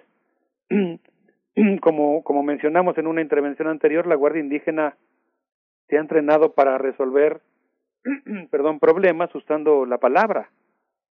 Bajo, bajó a las ciudades para proteger a las manifestaciones y sus bastones, que simbólicamente guardan una fuerza ancestral, según comenta en una nota Viviana Álvarez, en una página que se llama AN Red, eh, ella dice que por lo menos en el occidente colombiano, la guardia la conforman cerca de 50 mil personas que custodian 1.200 lugares amparados en la ley 246 de la Constitución de 1991. La Guardia Indígena nació entre los nazas, ha sido imitada por los afrodescendientes que han creado la Guardia Cimarrona y pues son eh, fuerzas organizadas del movimiento indígena que resuelven los conflictos sin armas, mediante la palabra, y que se han jugado la vida para ir a enfrentar a los paramilitares y a los narcotraficantes, y ahora esa guardia indígena bajó a las ciudades para proteger a las manifestaciones. Justamente eh, respecto a este tema que tú estás planteando, Miguel Ángel, ante la embestida de la policía e incluso del ejército que está siendo usado para reprimir a los civiles, la Guardia Indígena entra como una especie de cinturón de paz para garantizar que no haya provocaciones y para evitar pues que haya más violencia. Lo que han hecho las comunidades indígenas es crear mingas, jornadas de trabajo comunitario en las que se proponen exigir sus derechos y proteger las manifestaciones. Y, y pues a mí me ha conmovido mucho en las notas que he podido ver cómo los habitantes de las ciudades reciben a la Guardia Indígena con, con muchísimo afecto. Una Guardia Indígena que nació para enfrentar a las mineras canadienses, a las agroempresas que contaminan la tierra y el agua, eh, a los monocultivos del aguacate y el pino para la producción de cartón Colombia, y que ahora pues están teniendo que jugar un papel muy activo porque cuando se replegaron las FARC, llegaron las multinacionales cometiendo estos, estas heridas contra la tierra y contra la naturaleza, y pues la Guardia Indígena ha tenido que jugar un papel protagónico defendiendo esos territorios. Entonces, pues pienso que es muy importante este, este papel que han jugado, y a mí me recuerda mucho pues estas, este pensamiento que hemos mencionado de, de Falsborda, quien se jactaba de haber estudiado para convertirse en un verdadero campesino de los Andes, pues cuando él habla de la necesidad de una historia doble, ¿no? Una historia estereofónica, que cuente el punto de vista de los vencedores, pero que también cuente el punto de vista de los vencidos. Y él pues habla de la importancia de rastrear los cauces sismogenéticos de la violencia sistémica, que son los detonadores de los nuevos conflictos. Y ahí es cuando él dice, pues es que hay que ir a la raíz, hay que ir a la raíz de esa estructura desigual, que es la base en la que se genera la, la violencia. Entonces, pues yo creo que efectivamente lo que habría que buscar es una manera en la que eh, el gobierno, en lugar de responder con, con la represión, pues responda con una negociación mucho más seria que, que los pequeños cauces o las pequeñas puertas que ha abierto para negociar con este movimiento que debería de tomar mucho más seriamente como interlocutor. Pues Alberto Betancourt, eh, vamos ya acercándonos al cierre, a la última propuesta musical. Ojalá tengamos, oportunidad de, profundizar un poco más en lo que significa la, minga indígena que se ha expresado pues en muchas ciudades, eh, en, una gran parte del territorio colombiano, en Manizales, eh, en Medellín, en fin, hay mucho que aprender de ahí. Yo me quedo con la duda en otro, en otro ámbito también de posibilidades que es los que ha planteado o los que se han desencadenado o desdoblado y que han sido emanados de los acuerdos de paz, ¿qué instrumentos de ahí pueden, eh, se pueden recurrir, eh, a cuáles recurrir para precisamente dar viabilidad a la solución de un conflicto que, que golpea fuertemente a la sociedad colombiana? Sí, Berenice, yo creo que es un tema muy importante. Creo que uno de los problemas muy fuertes que se ha presentado actualmente es justamente el empeño que ha puesto el gobierno actual en sabotear ese acuerdo de paz, ¿no? Y yo creo que pues el proceso de pacificación es indispensable. obviamente eso implica una justicia transicional, no implica implica la rectificación de muchas de las cosas que se han cometido, pero yo creo que este movimiento con eso quisiera terminar, esta gran movilización popular pues implica estar poniendo en juego pues una larga experiencia acumulada. Me gustaría citar nada más lo que dice Arturo Escobar cuando dice que pues Occidente apenas se está poniendo al día porque las comunidades indígenas que son también comunidades epistémicas, tienen una visión relacional, no binaria, en la que todos dependemos de todos y pues tienen una idea del bien común que a veces se ha puesto en práctica en políticas públicas incluso globales, como fue por ejemplo el concepto de atención primaria a la salud que se aprobó a escala global en Alma Ata. Yo creo que va a haber muchas muchos florecimientos, muchas una cosecha muy fértil de estas movilizaciones populares por lo pronto, pues un saludo muy afectuoso a toda la comunidad colombiana que vive en México y yo les propondría que nos despidamos con el grupo Bahía con esto que se llama Te vengo a cantar. Eh, qué gusto saludarlos, Berenice Miguel Ángel, queridos amigos de Primer Movimiento. Gracias, Alberto. Gracias, Alberto Betancourt. Vamos con la música y volvemos.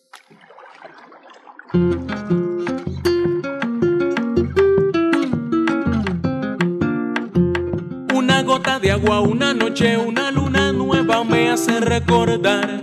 Siendo el pensamiento una cosa volátil, yo no sé por qué no te puedo olvidar, olvidar.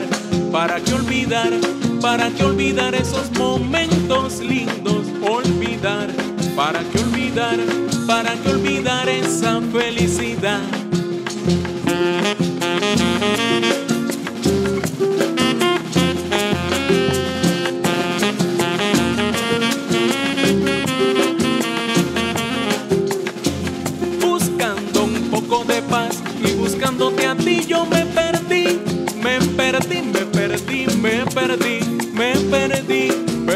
Aprendí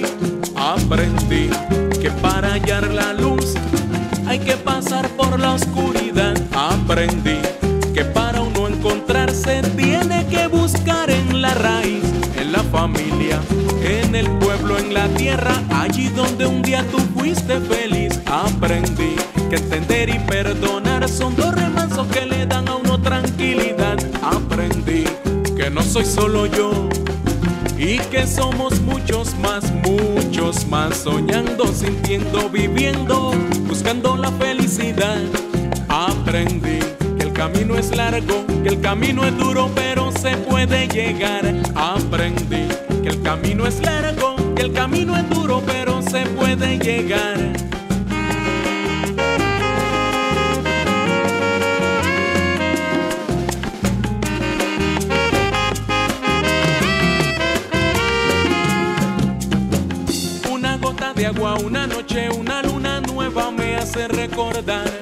Siendo tú la mujer más divina, fantasía que Dios un día hizo realidad, realidad. Para deleitarme, para navegar en tus encantos de mujer, realidad. Que fue mi verdad, pero un día te fuiste sin más nunca regresar. Con tanto sentimiento acumulado y con el corazón aquí guardado. Tanto sentimiento acumulado, yo te tuve que venir a cantar. Me salgo de mi cocha y yo te vengo a cantar. por la madrugada, por la mañanita. Primer movimiento. Hacemos comunidad. Libertad. Seguridad. Salud. Identidad. Alimentación. Libre desarrollo de la personalidad. Educación. Pensar nuestros derechos humanos. El derecho al juego, precisamente en la Semana Mundial del Juego, es el tema que abordará esta mañana Alicia Vargas Ayala para cerrar el programa. Hoy, como cada jueves, cada 15 días en jueves nos acompaña. Ella es directora del CIDES-IAP, Centro Interdisciplinario para el Desarrollo Social, e integrante del Consejo Directivo de la Redim. Alicia Vargas Ayala, bienvenida a este espacio. ¿Cómo estás esta mañana? Muy buenos días, Berenice. Buenos días, Miguel Ángel. Muchísimas gracias por, por la oportunidad otra vez de estar por aquí. La verdad es que, eh, pues, esta ocasión queremos meter un, un tema muy importante, pero eh, menos angustioso, digamos, ¿no? Sin que esto le quite, por supuesto, la importancia al tema, pero, pues, vamos a hablar de jugar, ¿verdad?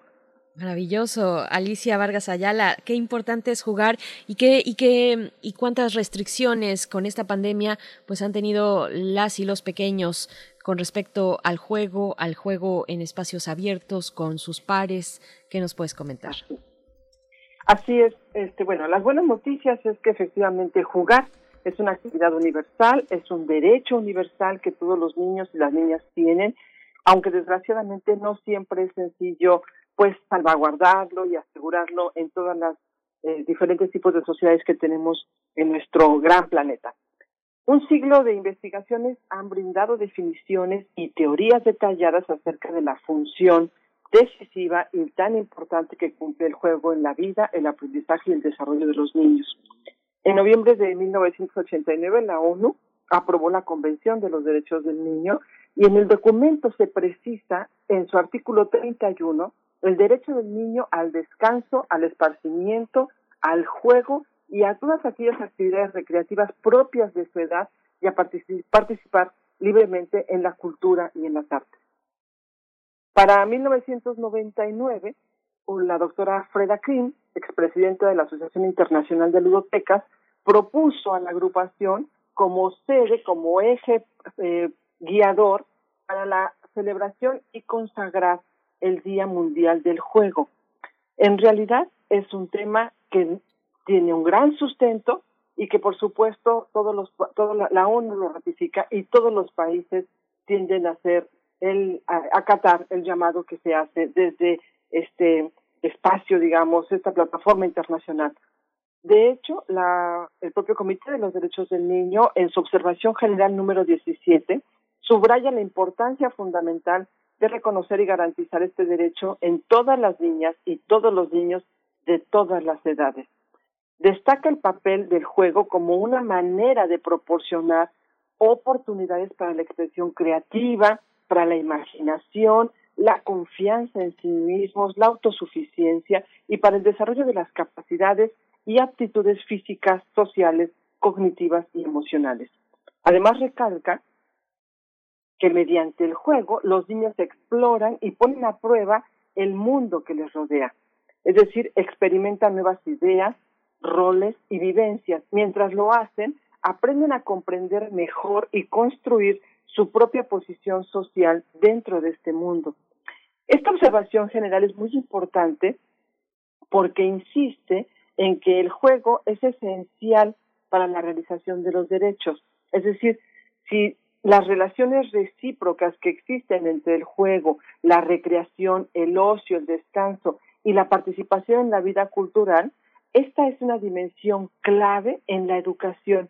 Es necesaria para alcanzar el mejor estado posible de un, del componente indispensable de los derechos humanos, como es el desarrollo óptimo del niño. Es decir, representa una valiosa estrategia para la recuperación y reintegración después, por ejemplo, de haber sufrido traumas, pérdidas o los efectos de del abandono o la violencia. Aunque en realidad los niños espontáneamente tienen el deseo de jugar y tienden a buscar oportunidades para hacerlo, incluso en los ambientes más desfavorables. Esto es muy importante porque los niños tienen con el, con el concepto del juego, con la actividad lúdica, se sienten libres de presiones perjudiciales, liberan la violencia, se ven, se ven despejados de la discriminación y de los peligros físicos. Entonces, el juego es un elemento que permite que se reconozca, por supuesto, la personalidad y que favorece, por supuesto, el desarrollo integral de los niños. Aquí radica la importancia, en toda esta definición radica la importancia de que los gobiernos deben obrar por la promoción y protección y garantía del ejercicio de los, del derecho al juego.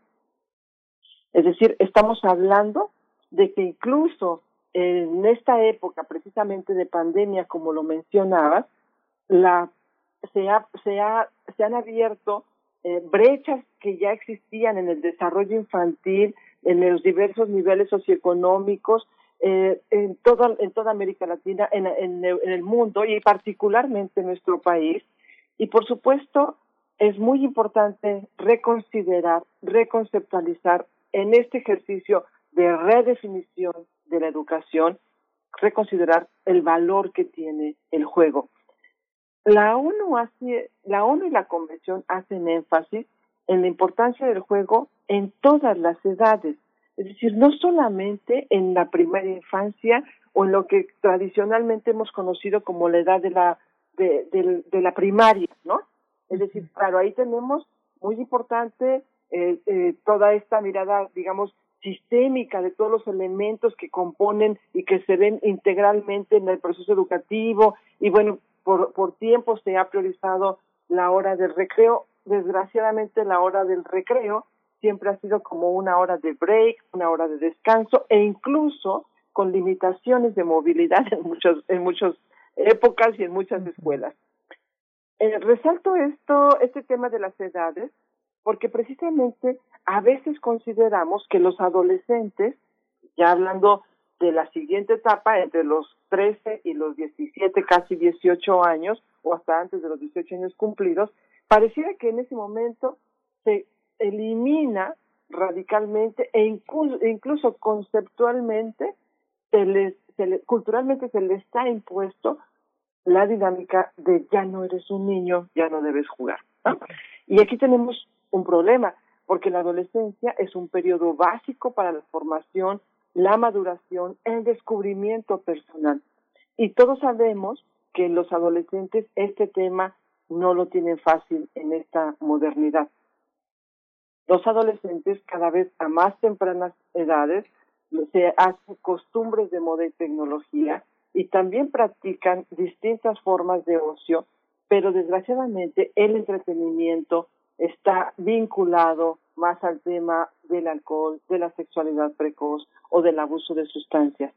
Entonces, ¿cómo hacemos para revertir precisamente esta práctica de formas de juegos saludables que le permitan al adolescente divertirse y recrear en esta etapa este proceso de desarrollo, de maduración, justamente con la, con la idea de promover este, esta vinculación integral entre el contexto, el medio, su desarrollo personal y, por supuesto, el contexto familiar.